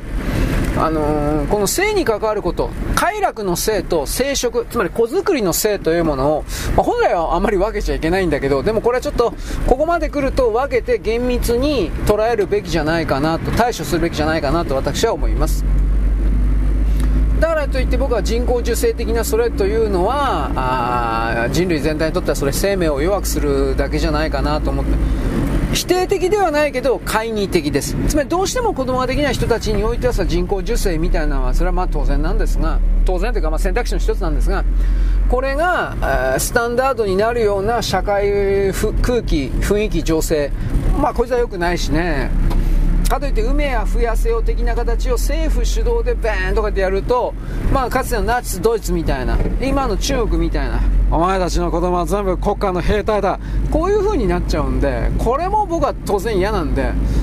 まあ難しいですよね。バランスがどこにどこにそのポイントを持っていくのかバランスの中心点、えー、視点ですか。やじろべえの足立てるとこを持っていくのか。これよくわかんないですね。あの結局のところですね僕はあの男女ともねエネルギーが生命エネルギーが性欲だけじゃないですよ。生命エネルギーが全体的に減ってるのでそういう性行為生殖全般におけるやる気動機、えー、欲望そういうものがうーん、まだいぶ減ってんのかなと、まあ、みんなやりたいんだけどまあいいか。こんなこんな風に終わっちゃうという。全人類が。結局それはまあ、これ言ってる人いるんだけど、まあ、これ言っちゃね、あの文明を否定することなんて携帯電話とかスマホとかの電磁波がとか、まあ、まあ、ぶっちゃければ。電磁波がね、あの男子のね精子の発生を妨害しているだろうっていうのは昔から言われていることであり刑務所あるでしょ。刑務所は基本的にはもちろん囚人とかあと刑務官もそうだったかな。スマホ携帯持っちゃいけないんですよ。うん。まあそれ多分外界との連絡を もちろん取っちゃいけないからっていうことだと思うんだけど。でそれその結果どうなるかというともうあの溜まって溜まって仕方なくなるんだって。本当かどうか俺知らんけど、うん、そういう記事読んだ。それは具体的に言えばね記事というかブログというかそんなんでね少し前まで刑務所入っていた男はねあのー、1年2年ぐらい入ってたのかな。うん。でその男がしみじみとつぶやいていたのはあのー携帯とかスマホとかの電磁波がいかに、性欲精子そうしたものに妨害というか邪魔してるかということはよく分かった。ねしみじみ言ってるわけです。どういうことかというと刑務所入って3ヶ月か4ヶ月ぐらいして規則正しい生活をしもちろんスマホとか携帯ないわけでないわけで立って立って立って立って立って立って立って立って立って立って立ってしょうがないそうしょうがなかったそうです困るよねそれはねいろんな意味でということでですね、あのー、私たちは、あのー、この真面目に性欲と電磁波の関係というか、そうしたものに関して科学的、学問的な、えー、捉え方をですね、するべきだと僕は思うんです。それもですね、冗談抜きあの、少子化対策だとか、そういうものにも、おそらくは真面目に関係してくるんじゃないかなと、僕はこういうふうに捉えております。はい、で、で、えー、全然関係ないんですけど、今ちょっとスーパー行ってきたんでね、こんなことばっかり言ってますね。えー、っと、スーパーの中でですね、昭和の曲、夏祭りだったから全然違う人が歌ってました。えー、で、もう一つその後でですね、これも多分昭和の曲なんだけど、うんタイトルわかんない。でもそれも、今の新しい人が歌ってました。そういうカバー流行ってんのかね？一つのジャンルになってんのかね？昭和のカバー曲的なもの。僕ようわからんけれど、でもやっぱりそのその時代に合わせてる、歌い直すことはダメだというわけじゃないけど、やっぱりその、その時の空気を切り取ったものにはなってないですね。この辺は難しいところです。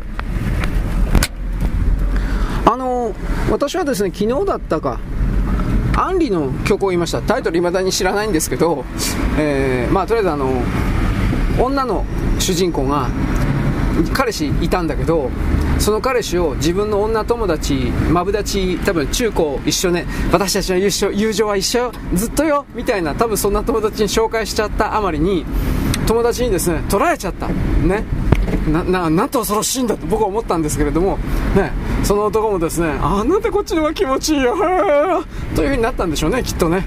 うん。もう、もう、ちんちんの丸くんにはですね、もう勝てないですよ。はい。そういうことで、そのアンリさんが、別にアンリの実生活じゃないけど、アンリさんがですね、私の彼を返して、とかって言ってる歌なんですよ。ね。悲しみは止まらない。止まらないそうです。そりゃそうだろう。という歌なんですが、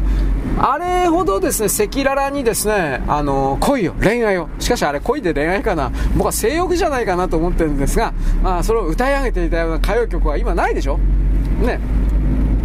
そのことに関してはやっぱりあの今の曲の多くがシンガーソングライター的な形で俺は自分で作詞作曲もできるよ。とかってやるのはいいんだけどきちんとしたプロデュースがなされていないから同人誌なんだと、うん、でも昔の昭和の曲というのはプロの作詞家とプロの作曲家が俺たちはこれで飯食ったんだよなめんじゃねえよという風な百戦錬磨の人たちがですね曲作ってきたわけでそういう人たちにたまたま歌い手としていいのがパチッとこう3社がガチャッとこう噛み合うとですね時が止まるみたいな、まあ、デュオみたいなこと言っておりますが、ワールドみたいなこと言っておりますが、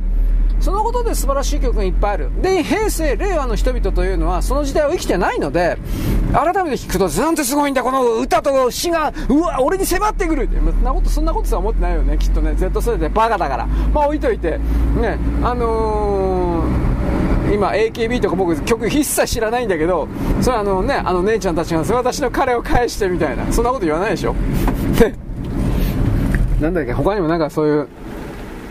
昭和の歌ってとにかくね、あの、女にしろ男にしろやらせろやらせろしか言ってないけど、あんな赤裸々にね、言ってていいのかみたいな。ね。いやでもそんな曲ばっかりなんですよ。で、それはだ僕はダメだっていうわけじゃないんで、つまりアピール、PR、エネルギーがあったという言い方をしますけれど、そんなの全然ないでしょ、今。まあ、ひょっとしたらあの歌の世界にもコードというか規制がかかっていて、ダメだこんな性行為を連想させるような歌詞はダメなんだいう風な、ひょっとしたらマジでこれはあるかもしれないけど、そうするとそれは自分で自分自身を縛ってる状態でそりゃいい曲だとか全世界に売れるような曲が日本からなんだかんだ言って出ないのはてか日本だけじゃ世界から出ないという言い方ですか。出ないのは当たり前かなと思いますがね。僕は未だになぜ坂本九先生のですね上を向いて歩こうが全世界あんだけ大ヒットしたのかようわからんがえー、あの歌詞を読む限りにおいては非常に前向きです。頑張ろうね。明日も頑張ろうよ。こんな感じですよ。でしょうね。あれでしょ？でしょ？とあなたに聞くけど。でもしかるに今の平成令和の曲っていうのはもうもう印象に全く残んないんですよ。この間言ったら別に桑田さんの悪口を言うわけじゃないけど僕桑田さんの曲何一つ印象に残らないんですよ。ああきっとうまいんだなうまいんだなでおしまい。記憶に残らないの。まあそれはそれで消費財として商品としては正しいんだけど歌として見た時どうなのかなという風な。それはあります。でそこで振り返って昭和のね時代とかで見ると演歌とか演歌に近いような領域で生き様を歌う歌もあります。さっき言ったあの男女間の恋愛に言ってあなたは好きやりたいのやりたいの。こういう歌もあるけれども、えー、生き様においてはですね、えー、例えば「やわら」でしたっけ、えー、なんだっけ「勝つと思うな」「思えば負けよ」だとかあとは村田先生だってよかったかな王将だとかねあれは坂田三吉でよかったと思うけど坂田三吉成功ストーリーでよかったと思うけど、あとは北島三郎さんなんかもですね、故郷でですね、えー、出世するんだみたいな。つまりあれは高度経済成長期における日本人の成長の、ほら、成り上がるぜみたいな。多分そういうことを表している生命力ですよね。パワーを歌い上げてる。私はそのように大体解釈してるんですが、そういうのないでしょ、今。みんなスマートに生きる。ね。何非効率な生き方してんだよ。バカじゃないのお前。え、ゲラゲラ。こんな人ばっかりでしょ。腹立つわ。ねえー、なんだっけ、村下幸三だったっけ、好きだから言えなかった初恋とか言って、金で海外しろよとか こ、こんな、こんなことを言うやつが、今の平成令和ですよ。ねえ。金払えばいいじゃん。何言ってんのもやりたいだけだろ。そうっすね。イケメンの人はやっぱ言うこと違いますね。僕はいろいろ言いたいことあるあなたたちに言いたいことはいろいろあるんだけどねと思うんだけど言いません。ね、喧嘩になるから。というわけで、えー、なんだろうね、学問的な目線でその昭和の時代の歌を見てくださいというのは僕は何度も訴えるけれども、うん人間が日本人がどれだけパワーというものを失ってしまったかということの一つの、えー、誰にも分かりやすい判断材料指標の一つになってるんじゃないかなこれ。というのは僕のですね今回のですねあなたに言いたいことの一つでございます。よろしく。ごきげんよ。う現在は2023年の8月29日のですね、えっとね、火曜日であります。まず、世耕さん怒っております。中国の今回の動き、処理水が云々の動きにおいてですね、一方的に、あの、日本からの水産物を何の理由もなく輸出、輸入禁止という措置というのは、明らかにこれあの、TPP のまず概念にも違反しているので、あと威力業務妨害でさ、嫌がらせの電話とかいっぱいしているということ。こういうものはどう考えたって TPP に入る資格は絶対にないということを明言しております。だからまあ、これを、今回のこれだけでもあの中国の側がどれだけ TPP とか言ったところで入れることはないと思います、まの常識ならですが。であの中国が入入れたらとか入れなかったら韓国がとかって言ったけど韓国もね多分ね無理だと思いますよ。TPP 入っちゃったら内部のなんていうかな補助金出していっぱい農業関係とあるとか泥棒泥棒果樹泥棒果物とかいっぱい作ってるでしょ全部補助金もらってるんだけどああいうもの全部やめなくちゃいけなくなるしなおかつ泥棒果物そのものがそういうものを作ることは許されないというような TPP の中におけるルールだから韓国はそもそも最初から無理なんですよ。どう考えたって。はい。でここからですね台湾を入れるか入れないかとかそういうことの流れになりますが、まあ、どうでしょうかね。他の加盟各国が絶対に何ていうか嫌がらせするというか中国から金もらって台湾反対とかやる可能性はあるかなと思います。これはどうなるか分かりません。であの中国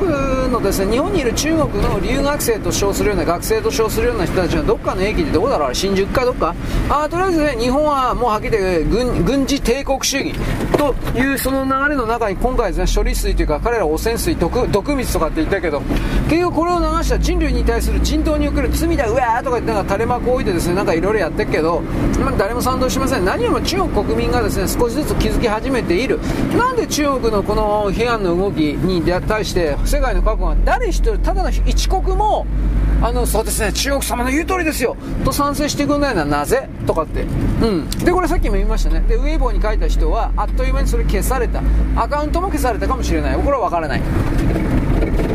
で韓国においてはあの半分ぐらいが北朝鮮と中国のスパイというかそういう見方をしていいのでその中国と、うん、北朝鮮のスパイの人たちは日本悪い日本悪い不買運動だとかってやってるけど残りの韓国人たちはちょっと前まではもう日本は最高とかって、まあ、無理やりやってたっていうのもあるけどやってたんで今更この北朝鮮中国のスパイどもに不買運動だとかって誰が乗るかバーガバカお前たちやってるバーガバカみたいな。多分そういう風になってくるんじゃないですか。国が2つによる。あの韓国という国はですね2つないし3つぐらいに割らないと本当は無理ですよあれ。一つの国にやってるということ自体が無理です。僕はそう思う。反日というもので無理やりにまとめ上げているふりもしているけどそれはあのネットがなかった昔だからまとめ上げ嘘で騙せたというだけであってこれだけ個人端末を含めるような個人が外側世界と直接情報を取りつながるという世の中において自分は国家に騙されていたんだということに大きく気づく韓国人というのは間違いなく出てるんですが同調圧力もまた非常に強いんで本当のことは言えないわけですね。本当のことが言えないままにですね、まあ、そのまま死ぬんだろう。そういう言い方をします。冷酷に僕は。しかしそれは彼らがそれを望んで生まれてきたんだ。ということも言います。ですね、これらの今までの通りに、えー、何でもかんでも好き勝手なことをやれたというのは、金の力でそのね、賛同者を買っていた、値段買っていただとか、えー、抑え込んでいた、工作をしていた、こういう動きがあったからなんですが、中国はこれからですね、奈落の底に経済が落ちていくことによって、工作費がね、全部削られることはないにしても、だいぶ削られていくと思います。つまりそれまでですね、あのー、あんまり重要視されていなかったけれども、この工作と言われているものに関わることによって生計を立てていたカナダに住んでいる中国人、アメリカに住んでいる中国人、もちろん日本に住んでいる中国人的な、そういう者たちにジャブジャブと降らせていたお金が、多分こうそういうのは削られていくと思います。残るのは軍事作戦、軍事侵略における本当の、職業スパイとでも言えるものを動かすた。めの工作費用これだけはまあ死守されると思いますが民間のアルバイト的な工作員を使うようなお金というものは徹底的に削られていくと思います私はそれは2000今年の、ね、秋以降、まあ、あの3月31日の今年度終わって2024年度になるともう本当に本当に顕著になっていくと思いますた。だその流れの中で2024年度を超えちゃうとですね、まあ、米国の大統領選挙の前までに一応言われてるのはパンデミック新しいのやるそうだよ。パンデミック新しいの。で新しいワクチンだって。アメリカで。わかんないよこれは。はい次。でそのあ次じゃなくてその中でひょっとしたらひょっとしたらなんだけどアメリカに来るシグニチャー銀行とかシリコンバレー銀行とかなんかいろいろ言ったでしょ。これがですねこれの関連が再び2000、まあ、来年のね24年で吹き飛ぶというかドカンと出るんじゃないかとも今強く言われてますよ。これに関しては。何とも言えない、まあ、とりあえず3つの銀行が破綻したというだけでリーマンショックの時よりもですねその破産総額が上なんですよ。こんなこと信じられないでしょ。俺も信じられんけど事実なんですよ。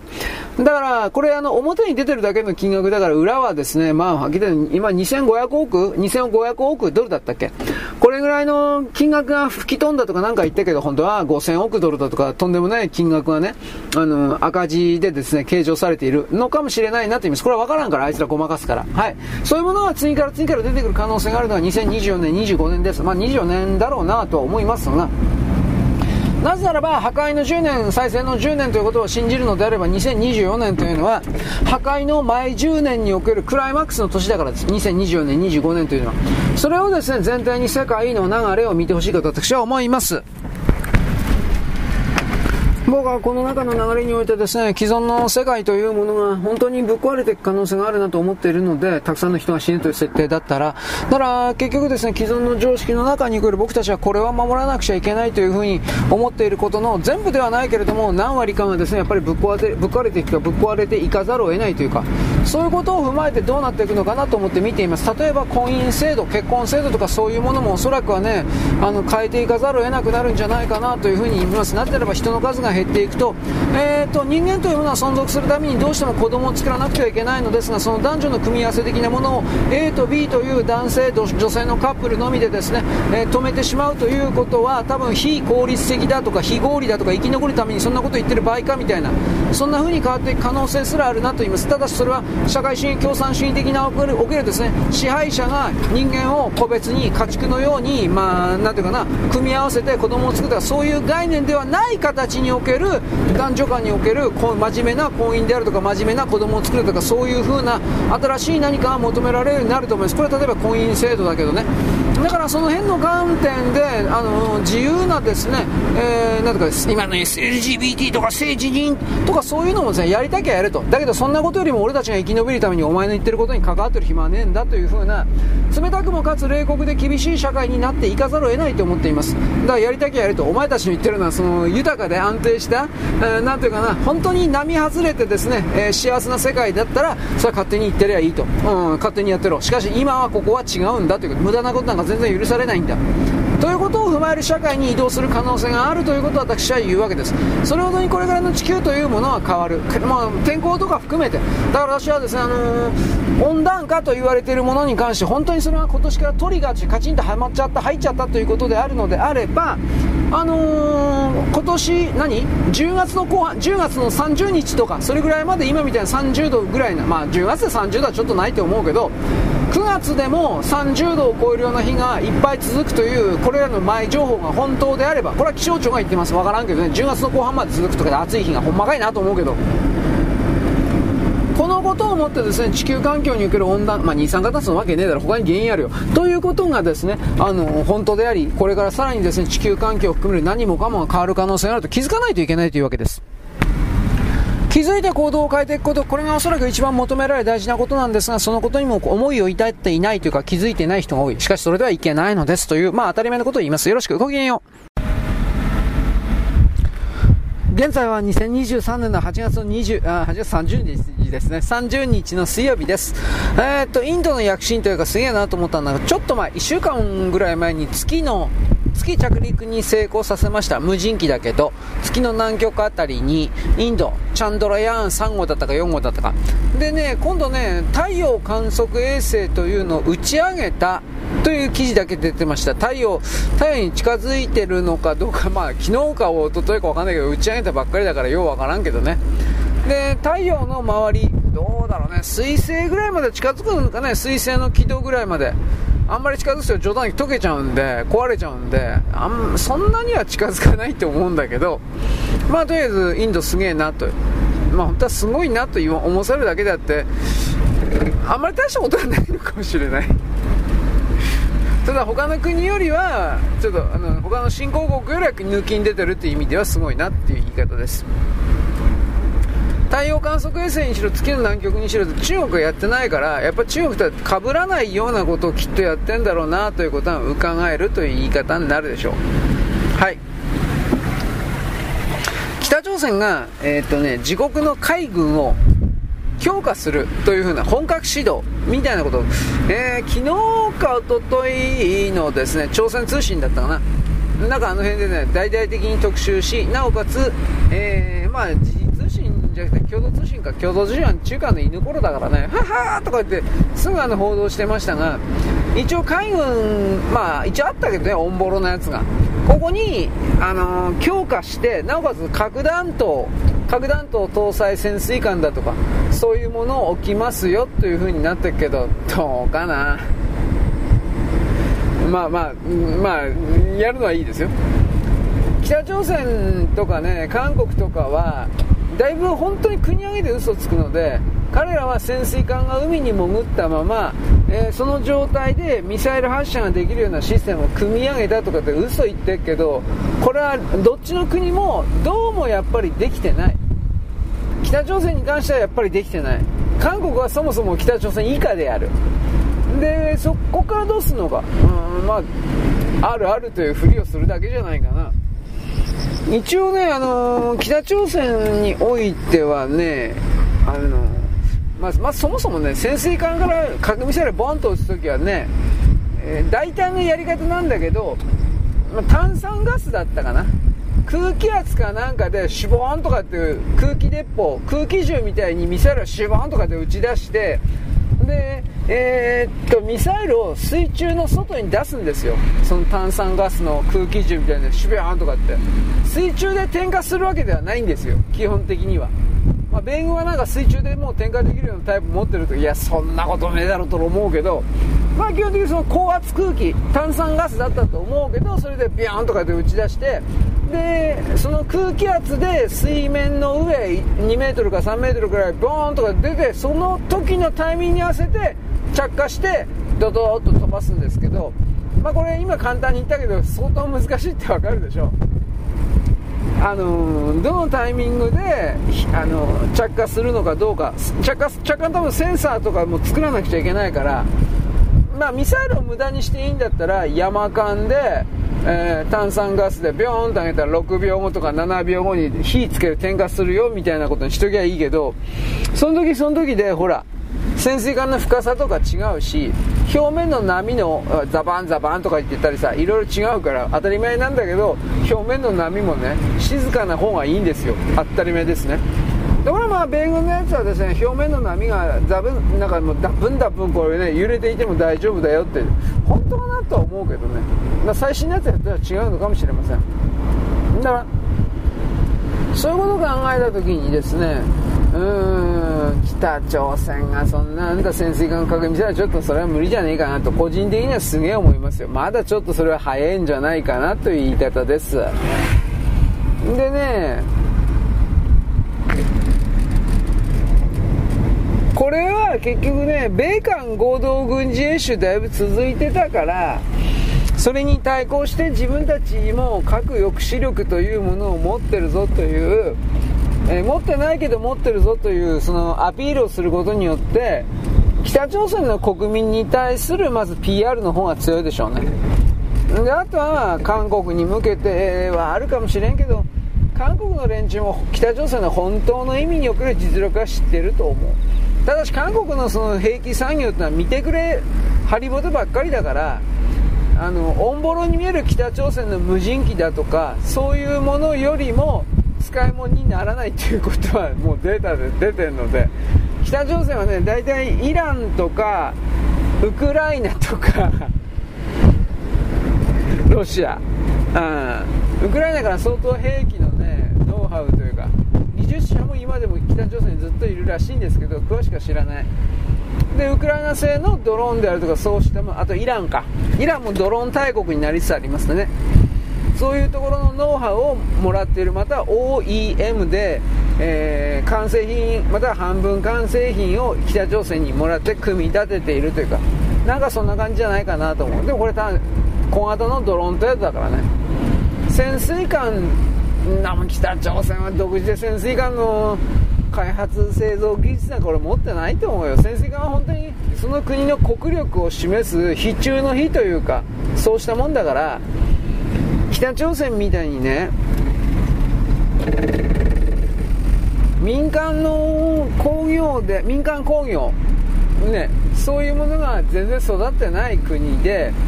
えー、全ての国力が合わさったような形で潜水艦はまあ無理じゃないかな、うん、どっかに作ってもらってるっていうかそんな感じなんじゃないかな。大体確かにあのロシアの古いやつをあの売ってもらってそいつを改造するっていうパターンじゃなかったかなと思うんだけど。うん。あの耐圧鋼であるとか圧力にねものすごく耐あの耐える鋼板であるとかそうしたものを北朝鮮の中のみで作ることは不可能です。中国はある程度作れるか知らんけど北朝鮮にはおそらく出さないんじゃないかなと思う。一応ね。あの北朝鮮の潜水艦って日本にミサイル撃つぞ撃つぞとかって言ってるけどそうじゃなくてあれは全部中国なんですよ。はっきり言うけど。北朝鮮と中国は仲がいいというふうにあの日本人はずっと騙されてるからあの彼らの本当の姿がわからんけど全然仲良くないですよ。ただ北朝鮮には原理原則がないからあの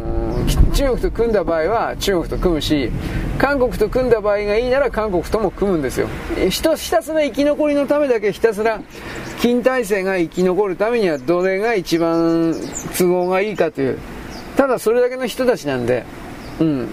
ただ朝鮮人と漢族と言われてる人たちは昔から仲悪い。正確に言えば韓族は朝鮮人を差別しバカにしている、うん、朝鮮人はふざけんならいつかぶっ殺してやると思ってる。まあまあそんな感じだと思えばいいんじゃないか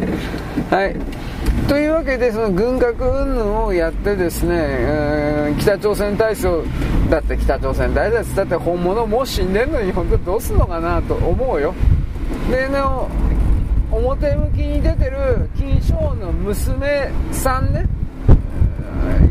19か20歳だったっけ？なんかよくわからんけど。それに結局でも後継がせることはないしね。あのキキムキム余生だったっけ？あれにしたって結局後継ぐことなんかできないんですよ。やっぱなんだかんだ言って南北朝鮮はあの男尊女卑の社会なんですよ。女がトップになるっていうことはありません。ムン・ジェインじゃなくてその前のパグクネか。パグクネにしたところでね日本よりも先に女の大統領を作ってしまえば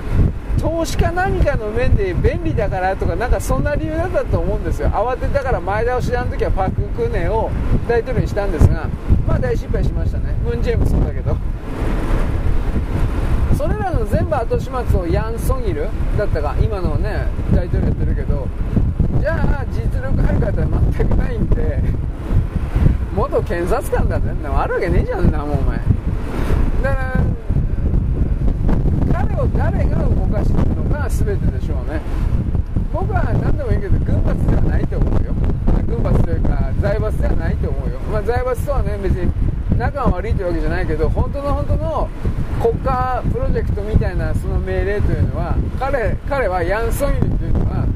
米国から米軍から在韓米軍から直接もらってるというか命令を受けて動いてる人形だと思うよ。まあ、韓国のその大統領っていうのは昔からそういう傾向強かったから今更ね驚くほどではないんだけど。はい。ということでございますので、えー、なんだろうね。物騒な世界に一応移動してるかなとは思いますがでもねどこの国もみんな金がないっていう風な感じになってるのとあとは人がおそらくどこの国もみんな隠してるけどみんな死んでるの死んでるので、まあ、今はね年寄りだけなんだけどただしえー、っと表になってるのは表になってるのは日米だけなんだけどやっぱワクチン打った若い子はね心臓麻痺とかで死んでるんですよね。まあ何百人何十人死んでるって言い方はしないけど13歳とか145歳ぐらいの子供が死ぬんですよ。心臓麻痺で。1クラスに1人みたい。な1クラスに1人って大変だよね。うん。2クラスに1人ぐらいのレベル。分からんけど。だけど本来なら死なないんですよそんなもんは。アメリカでも日本でもそういうこと起きてますね。明らかにそのワクチン打った人がっていう言い方だけど。はい。というわけで、えー、それがね中国の中でもだいぶ起きてる。だけどあいつら隠すから全然わかんない中国の経済がいっぺんにおかしくなったのはそれはもちろん海外の企業が投資家投機家お金をスパンと引き抜いてるからこれ当然あるんだけどおそらく人死んでるので人が死んでるので消費の部分あの買い物して買って消費するというこの部分が相当歯抜けになってんじゃないかなと僕はこれだいぶ前から言ってるよね。2018年末ぐらいからどうも中国おかしいおかしいって俺ずっと言ったけどさ。あのリアルショッピングセンターでとかリアルリアル建物的なものが次から次からあの潰れていったという。この辺りは単純に人死んでも誰も買わねえんじゃねえのというふうなこういうこと何度も言って言ったと思うけどあの時はね中国がねプロパガンダビデオを作る時普通中国は10人ぐらいのあのアクターに役者に同じとこぐるぐる回らせてあの、ね、たくさんの通行人のふりをさせるとかそんな耳っちいことしなかったんですよ。普通に市民を強制的に駆り出してやるんですよ。ただでは言わない。ででその社会信用ポイントとかあの辺を上げるというパターンで。ところがそんなことは全くできておらずなんか10人ぐらいのアクターで役者でぐるぐる回るみたいなこんなことやったんで。すいやーこれやっぱなんか変なこと起きてるんだろうなと思ったよ。18年というのは武漢肺炎流行る前だよ。はっきり言うけど。だから何なんかなと。まあ分かんなかったけどね。今でもそんなに確証はないけどでもおそらく人が死んでるんだろうなという風な言い方ではありますはい。えー、っとね本当に唐突に関係ないんですが私あの昭和の歌謡曲的なものをですね、えー、分析という形でただ聞いてるっていうかどうなのかね、まあ、調べてるつもりなんですがその中でちょっと気になったのはね水谷豊って人がいます、まあ、これはあの卓球の人ではありませんし本来は歌手じゃないんだけどえー、っとねテレビドラマか何かの主題歌を歌ってます。でそのテレビドラマがね、えー、日本テレビ系で学校の小学校かなんかの先生やっていたやつともう一つ刑事物じゃなかったかなと思うんですよ。で刑事物の方だと思うんですけどえー、っとねその中に嫁さん役あくまで役なんだけど嫁さん役で役柄は名前はミッキーっていう本名は知らんよ。役名が役の名前ミッキーっていうような女の人いくついくつあ当時いくいくつだったのかな？202234ぐらいじゃないかなと思うんだけどこの人となんか結婚してたみたいななんか記事読んだんでね。結婚したけど1年ぐらいで別れたんじゃなかったかな。うん。でえー、と思っていや別にいいんだけどいや水谷手出したの？となんかその辺その辺が僕はでアメリカ人がホイホイと乗ったの？えー、なんかなんかなんか本当かなという。でまあ結婚したけどなんか1年ぐらい確か別れたという。あともう一つものすごい気になったのは布施明っていう人いるんだけどあのー、まあ歌手なんですけどね布施明。この人もねなんか外人と結婚してるって言ってそのがこれ俺ちょっとすげえいい加減なんだけど外人と結婚してその外人誰よって言ったらねあの昔ねベルサイユのバラ、まあ、これベルサイユのバラ知ってるベルバラ知ってますよね？漫画の。漫画のベルバラがね実写になったんですよ実写映画。だけどこれ日本の監督さんなのか外人のフランスかアメリカの監督さんが撮ったのかそんなことまだ調べてないんだけどとりあえずベルサイユの場合が実写になったんですよ。でもちろん俳優はあのフランス人かアメリカ人か知らないけど全部あっちです血統です。日本人は一個もいません。でそこでえー、オスカルでいいのか。オスカルの役をやった女の人がいるんだけどその人と布施明が結婚したとかしないとかなんかそんなんだと思う。えー、そんなことあんの？とかえーとかって思ったけどね。アメリカ人かフランス人か知らんけど、えー、布施明と一体どこで接点あってどこでそんななるの？それがねすごいちょっと気になったんですよ。大したことではないんだけど。まあ、あの、水谷さんにしろ、布施さんにしろ、その頃の結婚っていうのは日本バブル始まってないんで、日本人、日本国家日本人に、なんか商品価値高いと思えないんで、この男と結婚すれば金儲けになるわとか、ね、お金持ちになれるわみたいな打算もあんまり発生しないと思うんで、何をどうしてそんな風になったのかなと思って。うん。まあ、水谷は1年ぐらいで別れたのはね、多分ね、冗談だけ夜の生活が多分もうできなかったんじゃないかな。布施明にしたって確か離婚してたと思うんだけど、これも多分夜の生活ができなかったんじゃないかな。だって毎日求めてくんのは当たり前だっつうんでしょ。うん。最初はいいんだろうけど、2ヶ月3ヶ月いたらもう無理だよ。現実問題として。よっぽどなんかもう依存症みたいに、あの、性行為が好きな人でないと、男も女も。だけど、あの人たちは外人の人っていうのは、私のこと愛してないのねとか、いや、そういうのっては そういうことしないとわダメなんですか？わかんないんですか？わかんないんですよ。多分そのあたりでダメになったんじゃないかなと思うんだけどね。マス添なんかはね、一番最初の嫁さん確かフランス人だったと思うけど、もう毎日毎日要求されて体も持たないからって、それで確か別れたんだよ。確かそうだったはずなんだよ。まあいいけど、うん。うんまあ、いろんな意味でフイッチはありますからね。フイッチ。ウィッチブレードじゃないけどね。フイッチはね。はい。まあ、時間あったら調べてどうでもいい話でした。すいません。えー、っとね、まず青木幹雄さんのなんかお別れ会が昨日あったんかな。森さんがなんか弔辞を読んだっていう、それだけなんですけど。だそのことで私は昨日、おととい言ったけど、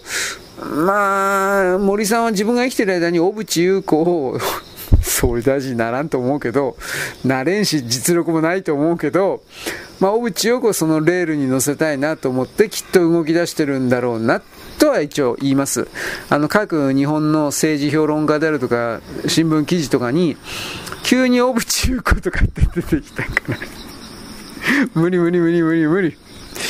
あの、なんで無理かっつったら、なこの間も言ったけど、平成研究会でしょ？かんあのあれ関係でしょ？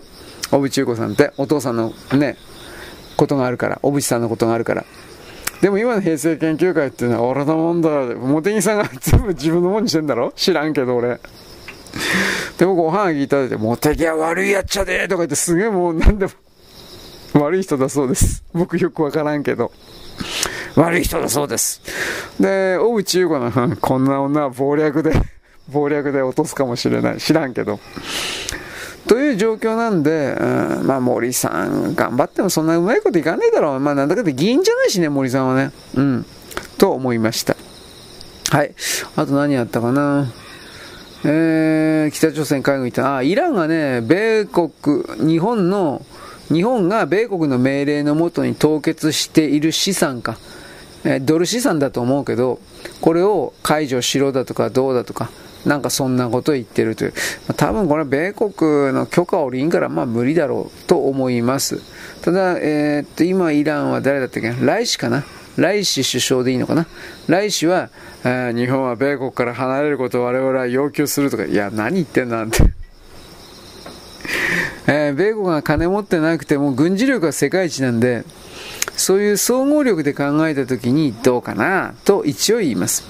はい、次。中国におけるですね、日本叩きが激しいと。私、この動きはもう人民解放軍が習近平主席と日米との距離を、えー、近づけさせないために人民解放軍が仕掛けてる、動いてるという言い方をしました。多分そうだろうと思います。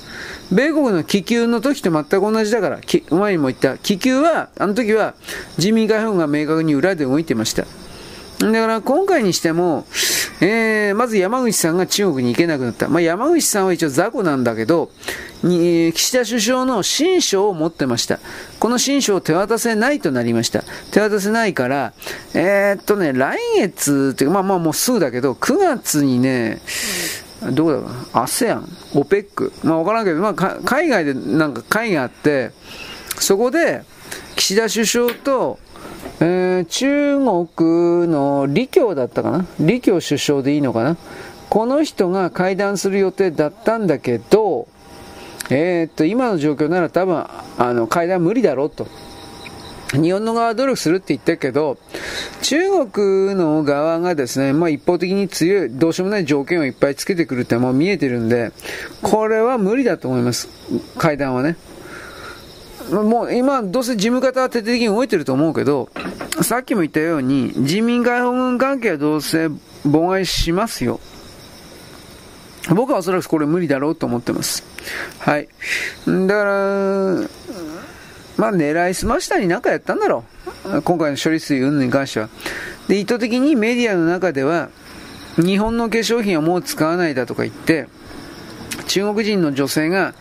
今持ってる化粧品がなくなったらもう他のにする。だから国産にするって意味なのか、彼らの、国産にするって意味なのか、ヨーロッパにするのか俺は知らないけど、